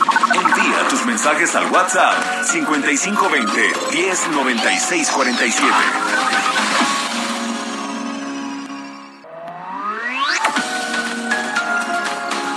Continuamos con Sergio Sarmiento y Lupita Juárez por El Heraldo Radio. Amigos del Heraldo Radio, ¿han pensado que quizá llegó la hora de dejar de rentar? Pues este es el momento porque en Citibanamex puedes contratar un crédito hipotecario con cero. Sí, escucharon bien, cero comisiones, además de que el avalúo es reembolsable y pueden financiar sus gastos notariales. Y si ya tienes una hipoteca, igual deberías acercarte a Citibanamex porque podrías mejorarla, ya que tienen una tasa de interés anual fija desde 7.90%, una tasa muy atractiva si la comparas con lo que seguro tienes ahora. Hora. Conoce toda nuestra oferta en citibanamex.com diagonal hipotecario o visita tu sucursal CAT 10.5% sin IVA, calculado el 1 de noviembre de 2021, vigente al 30 de abril de 2022. Gracias. Orgullecida estoy de ser divina y de tener tan linda perfección. Tal vez será que soy a la matrina, serán los filtros reinos del amor. Luego vendrán los celos del cariño. Esta canción la escribió Compay Segundo Francisco Repilado, está también en el álbum de Buena Vista Social Club. Y me da gusto una cosa que nos dice una radioescucha, Ma- Maggie Vázquez, dice, la verdad es que es un gusto escucharlos, no solo por su trabajo noticioso, sino por la variedad musical que presentan.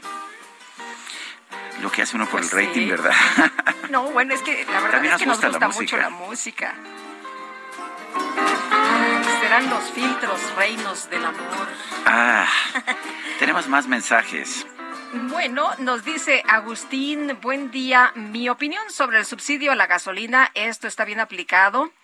Eh, Ya que los limones... ah, es que no le entendía, Es que gracias. está mal- mal escrito, Está mal escrito, ¿verdad? Y los medicamentos y todos los productos de la canasta básica llegan en camión, torton o tráiler, no llegan por arte de magia. Los mercados, seamos inteligentes para emitir un punto eh, de vista o comentario. Sean lógicos, gracias, es lo que Pues nos dice don Es Agustín. un tema que yo he estudiado mucho. Lo que he encontrado es que los países que subsidian fuertemente la energía son se empobrecen usualmente.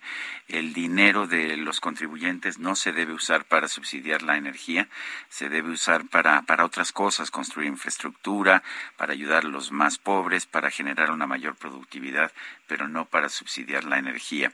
Dice otra persona, Heriberto, buena publicidad del gobernador de Nuevo León con la detención del Bronco. Lo único positivo aquí es que el INE funciona para quitar y poner a políticos que el pueblo bueno decida, independientemente de la idoneidad del personaje determinado para el cargo. Pues no, en realidad es la votación. Quien decide no es el INE, quien decide son los ciudadanos y los ciudadanos votaron por el Bronco. Claro que como decía Winston Churchill, tu fe en la democracia se socava después de una conversación de cinco minutos con el elector promedio. Oye, y, y bueno, aquí es muy importante saber que todas las personas que se postulan a un cargo público, pues cubren ciertos requisitos. No es que nada más lleguen y ya el INE diga, ah, pues tú sí y tú no. Eh, es una serie de requisitos y quien los cumple y quien los cubre, pues entonces se lanza y si ganan, gracias al, al voto ciudadano, pues es quien se queda en el puesto de elección popular. Nos dice Maggie Vázquez, buen día, la verdad es que es un gusto escucharlos. Ah, Gracias, ya la había Maggie, leído ya la sí. habías leído. Es que nos las ponen así, uno, dos, tres, y leíste primero la tres. Sí, me parece ah, que muy era bien, pertinente claro. para la música. Saludos, Maggie. Son las nueve con treinta y cuatro minutos. Vamos a las calles de la Ciudad de México. Alan Rodríguez, adelante. Sergio Lupita, muy buenos días. Nos encontramos en estos momentos en el cruce de Avenida Circunvalación y la calle de Corregidora en el centro de la Ciudad de México, muy cerca de la zona de la Merced. Por tercer día consecutivo en este espacio se instala la escuela primaria Cristóbal Colón para todos los niños que no tienen acceso a internet o a una computadora o a un celular para tomar sus clases. Y es que, como sabemos, desde el pasado viernes esta escuela fue prácticamente cerrada y los pequeñitos han estado tomando sus clases en plena vía pública. Por este motivo, ya tenemos los cortes a la circulación desde la zona de Avenida del Trabajo y el Eje 1 Norte. Y en este punto ya también se encuentra presencia de la Secretaría de Seguridad Ciudadana, cuyos elementos están cuidando que nadie se acerque a los pequeñines. Por otra parte, comentarles que ya el día de hoy hubo un acercamiento entre los padres de la de familia y las autoridades de la Ciudad de México, quienes les han ofrecido un espacio de tres salones en la escuela primaria Gavino Barrera, muy cerca a este espacio. Sin embargo, ellos están comentando que necesitarían por lo menos seis para darle a todos los grupos de esta escuela. Por este motivo, están haciendo la petición de que se active el salón Manzanares para que en este espacio los pequeñines puedan continuar con su educación hasta que concluya el ciclo escolar. Por lo pronto, el reporte que tenemos con una intensa eh, actividad vehicular y afectaciones por este motivo con dirección hacia la zona de San Pablo. Por lo pronto, el reporte. Gracias, Alan Rodríguez. Muy buen día. Buenos días, sí. A dos años. Estamos subsidiando la gasolina, pero no tenemos escuelas, ¿verdad? Pues debería ser, eh, Sergio, aprovechado este recurso, ¿no? Para la educación, para las escuelas, para lo que decíamos hace rato, la salud, la generación de empleos, en fin, se puede usar para muchas cosas. Eh, a dos años de la pandemia por coronavirus en México, ¿qué hemos aprendido? Y qué podemos esperar. En estos momentos atravesamos por una interpandemia. Esto significa que ya la hicimos, esto significa que ya se termina la pandemia y que con las vacunas podemos vivir como lo hacemos con el H1N1 y otras enfermedades. Vamos a platicar con el doctor Alberto Hegevich, él es director médico de AstraZeneca. Doctor, ¿cómo está usted? Muy buenos días. Muy buenos días, Lupita. Gracias. Un saludo a ti a tu auditorio. Buenos días, Sergio. Eh, con, con la vacuna eh, o con las vacunas que se han aplicado, ¿esto significa que podremos regresar ya pronto a la vida más o menos cotidiana y normal? Bueno, pues esa es una de las grandes preguntas de la que quisiéramos tener respuesta. Lo, lo, que, lo que sabemos al día de hoy es que eh, las vacunas salvan vidas. Lupita, México ha sido uno de los países que ha eh, ya abierto la vacunación, como saben, eh, a todos los mayores de 14 años. Desde el mes de diciembre se iniciaron los refuerzos, también ya para mayores de 18 años. En el caso de AstraZeneca estamos muy orgullosos de que prácticamente uno de cada dos mexicanos mayores de 18 años recibió su esquema primario con la vacuna de AstraZeneca. Eh, ha sido una vacuna que ha demostrado alta eficacia y seguridad y también una alta eficacia para estas variantes de preocupación que nos estuvieron azotando como Omicron en los últimos meses. Y nos toca eh, acabar de vacunarnos. Eh, creo que es importante y hemos visto que los mexicanos hemos acudido a los sitios de vacunación y debemos de seguir haciéndolo para que todos estemos protegidos. Eh, doctor Hegevich, el, cuando empezaron a aplicarse estas vacunas, había muchos temores y sigue habiendo gente que le tiene temor a las vacunas. ¿Qué les dice usted? Claro, ese probablemente es un temor eh, que viene del, desarrollo tan rápido que se logró hacer de las vacunas, Sergio, y es un punto muy importante. Debemos recordar que el, virus SARS-CoV-2 realmente se codificó su genética en el mes de enero y en el mes de marzo ya estábamos aplicando la primera vacuna, el primer paciente en el primer estudio clínico. Y realmente las cadenas de producción que normalmente nos toman 36 o 48 meses, los logramos levantar en solo nueve meses en el caso de México. Sí, con varios retos, pero al día de hoy hemos ya producido más de 150 millones de vacunas. Es normal, perdón, es normal que la gente tenga este temor, pero deben recordar que todas las vacunas han sido producidas con los más altos estándares de calidad y todas han sido probadas de acuerdo a las prácticas clínicas globales y no debería de haber ninguna preocupación en ese sentido. Eh, doctor, había gente que sospechaba de, ay, ¿por qué tan rápido tuvieron esta vacuna? Pues, ¿de qué se trata? Somos un experimento global y mundial. Claro, eh, sí, bueno, esa fue una de las muchos, de los muchos comentarios que logramos eh, percibir en redes sociales, el sentir de la gente. ¿Por qué se hizo tan rápido, eh, Lupita? Porque en el caso de la vacuna AstraZeneca se utilizó una plataforma para otras para, para hacer otras vacunas que ya estaba aprobada, que es un adenovirus de chimpancé que se modifica genéticamente, y esta experiencia previa fue lo que permitió desarrollarlo tan rápido. Evidentemente nos gustaría que el resto de las vacunas para otras enfermedades también las podamos desarrollar tan rápido, pero bueno, esta pandemia, eh, sobra decirlo, ustedes lo conocen muy bien, ha tenido afectaciones en muchas eh, esferas y la intención es que al día de hoy todos acudamos a vacunarnos y todos estemos protegidos. Pues a mí me tocó la AstraZeneca afortunadamente y me fue muy bien. Yo tengo dos, dos, no, yo tengo tres dosis de AstraZeneca.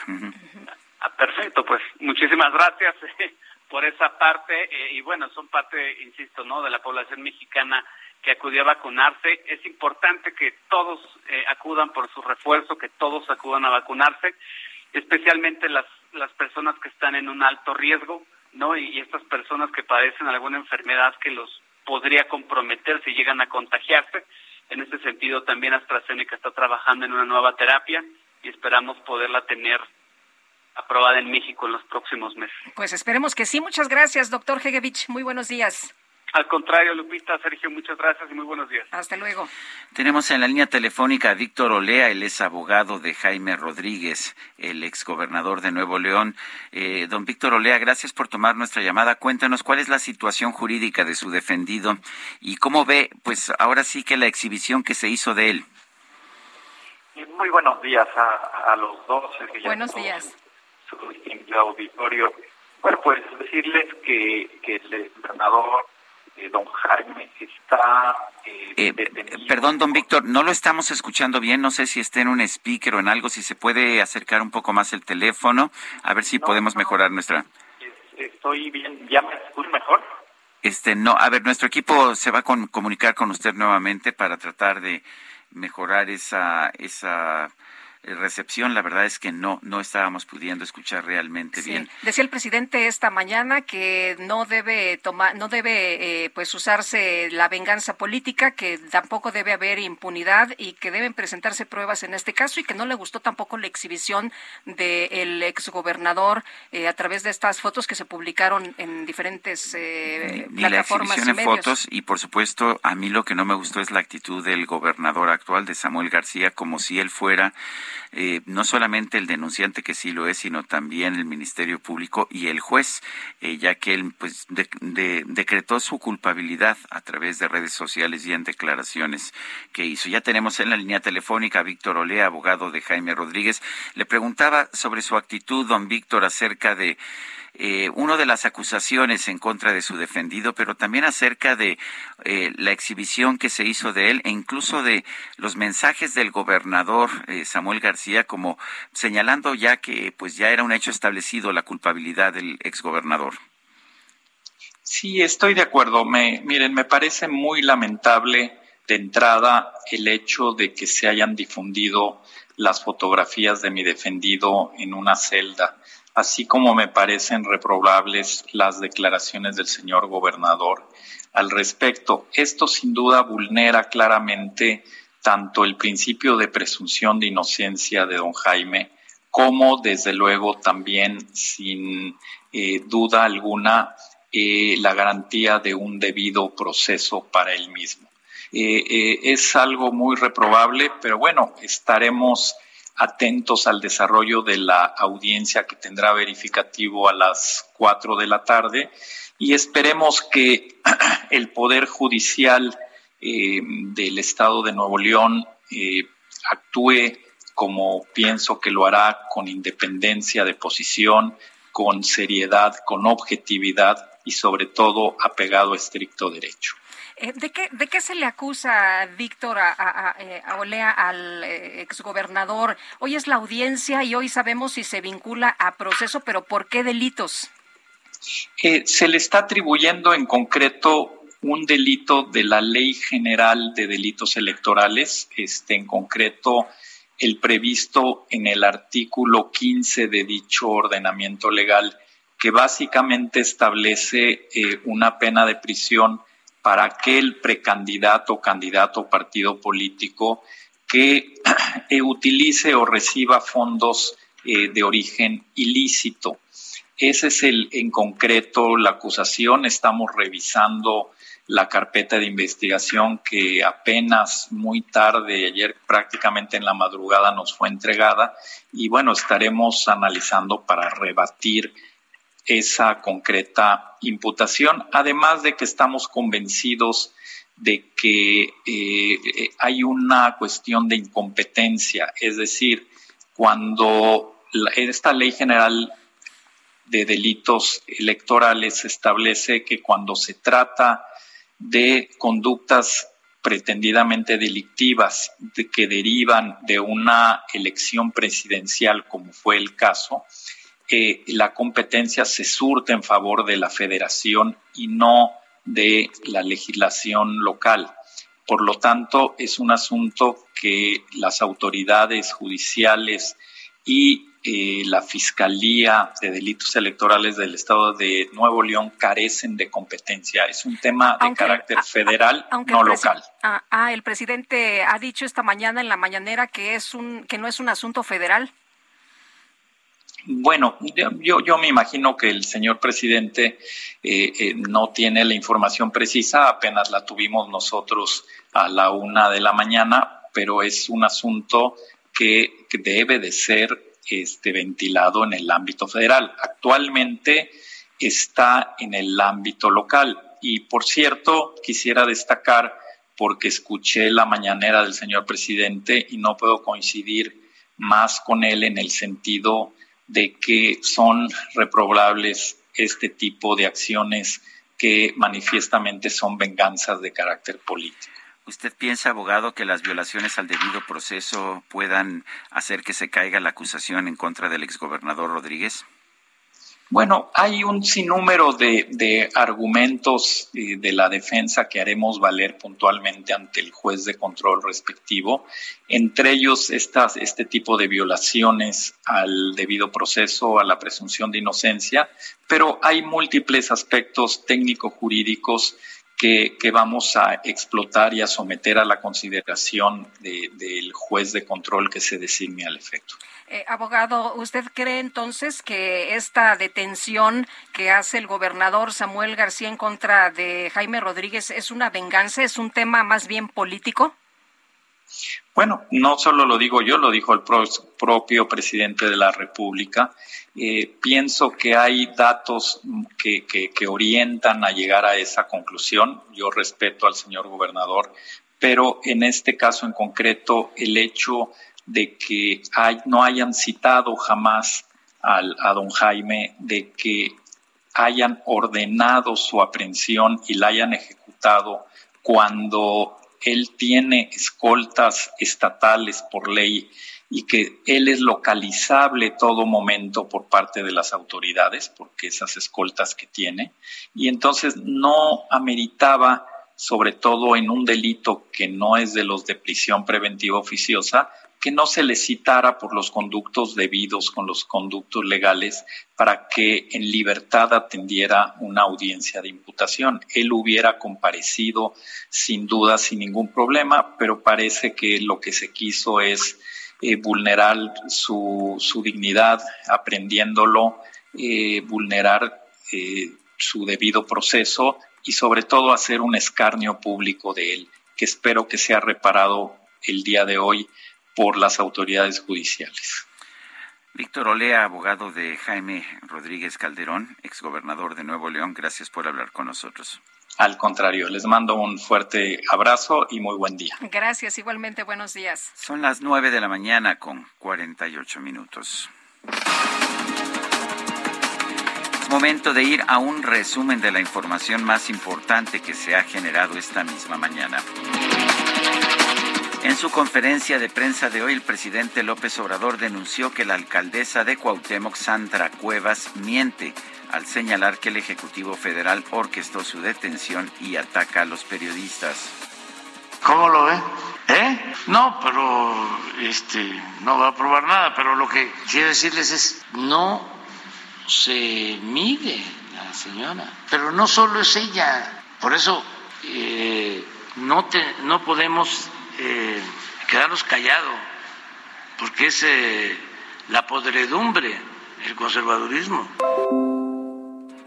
Bueno, el presidente López Obrador criticó también que en redes sociales se hayan difundido fotografías de la detención del exgobernador de Nuevo León, Jaime Rodríguez Calderón. Lo que no me gustó, y eso lo digo porque creo que eh, afecta la dignidad de las personas, fueron las fotos que le tomaron eso no. No es un asunto jurídico, es un asunto que tiene que ver con el honor y con la dignidad. Y como si el Quijote, por la libertad y por la dignidad, se puede arriesgar hasta la vida. Lo que hicieron con el presidente de Honduras, que lo encadenan, esas cosas no se deben de permitir. Entonces no me gustaron las fotos y ojalá y no vuelva de eso a suceder. En este espacio, la exdiputada local de Nuevo León, Mariela Saldívar, aseguró que las denuncias por desvío de recursos en contra del exgobernador Jaime Rodríguez se basaron en investigaciones periodísticas. Al día de hoy, ¿cuáles son las líneas de investigación que siguió la autoridad? Lo que sí te puedo decir, Sergio, es que las denuncias que presentamos en aquel entonces, en el 2018, lo hicimos eh, con base en investigaciones periodísticas. Algunos medios de comunicación local inclusive habían infiltrado a reporteros en los programas sociales y gracias a ellos, ellos obtuvimos mucha información para integrar la denuncia y también información de activistas y de ciudadanía en general que nos hicieron llegar pruebas, inclusive sobre unos casos de coacción donde se obligaba a los empleados a recabar firmas. En el Heraldo Radio, Víctor Olea, el abogado de Jaime Rodríguez el Bronco, señaló como reprobable la filtración de fotografías y señaló que esto afecta la presunción de inocencia, vulnera el debido proceso y hace un escarnio público. Miren, me parece muy lamentable de entrada el hecho de que se hayan difundido las fotografías de mi defendido en una celda, así como me parecen reprobables las declaraciones del señor gobernador al respecto. Esto sin duda vulnera claramente tanto el principio de presunción de inocencia de don Jaime, como desde luego también sin eh, duda alguna eh, la garantía de un debido proceso para también ante estos micrófonos, el fotoperiodista independiente Iván Villanueva reveló que el director del portal Monitor Michoacán, Armando Linares, no contaba con protección del gobierno federal. La carne, el, rastro está siendo controlado por el organizado. O sea, el limón, el aguacate, la carne, los caminos, todo. Todo está siendo controlado. En Michoacán hay un, una organización llamada Ni Uno Más, que bueno, se ha creado para tratar de protegernos y estar al pendiente unos de otros. Sabemos que Armando había recibido estas amenazas de, al parecer, un expresidente eh, priista y de algún grupo directivo de aquella zona. Sabemos también que, pues bueno, eh, al parecer todo indica que Armando en una especie de manifestación eh, particular había señalado que no iba a recibir esta protección de, de periodistas, que también hay que decirlo, no es una garantía bueno, pues hasta aquí la información del resumen y son las 9.52. GastroLab. Historia, recetas, materia prima y un sinfín de cosas que a todos nos interesan. Israel Arechiga, qué gusto, buenos días. Muy buenos días, querida Lupita, querido Sergio, todo el auditorio. Pues nos quedan un par de minutos que yo creo que son suficientes para sacar una tortilla de maíz recién hecha del comal y untarle una rica salsa macha. Y es que hoy les voy a hablar de la salsa macha muy rápidamente, que vamos a partir desde el nombre, que el nombre de macha va a hacer referencia a la valentía que necesitaba la gente para poder consumir y tolerar las dosis de picante, ¿no? Posteriormente vamos a encontrar que esta salsa, evidentemente de origen prehispánico, se hacía ya desde hace miles de años y era parte fundamental de la cocina, tanto olmeca como totonaca como huasteca. Y vamos a encontrar que al día de hoy hay casi 200 variedades de diferentes salsas y todas estas, las variedades de las salsas machas, se van a ir definiendo según el estado, la ubicación, con los diferentes tipos de chiles secos. Su origen lo vamos a encontrar en Veracruz con el chile jalapeño, que una vez seco o deshidratado es el chile morita. Y originalmente en lugar de aceite vegetal o de aceite de oliva, que se llega con, con los españoles y con la influencia europea, se hacía con aceite de palma en la zona de Veracruz. Entonces estos chiles se asaban, se tatemaban, después se molían en el metate o en un molcajete y se iban mezclando con aceite de palma. Y el origen de esta salsa es que tenía que aguantar diferentes tiempos, diferentes temperaturas, eh, largos viajes, ya que al mezclarlo con tomate o con otros ingredientes se podía echar a perder muy fácilmente.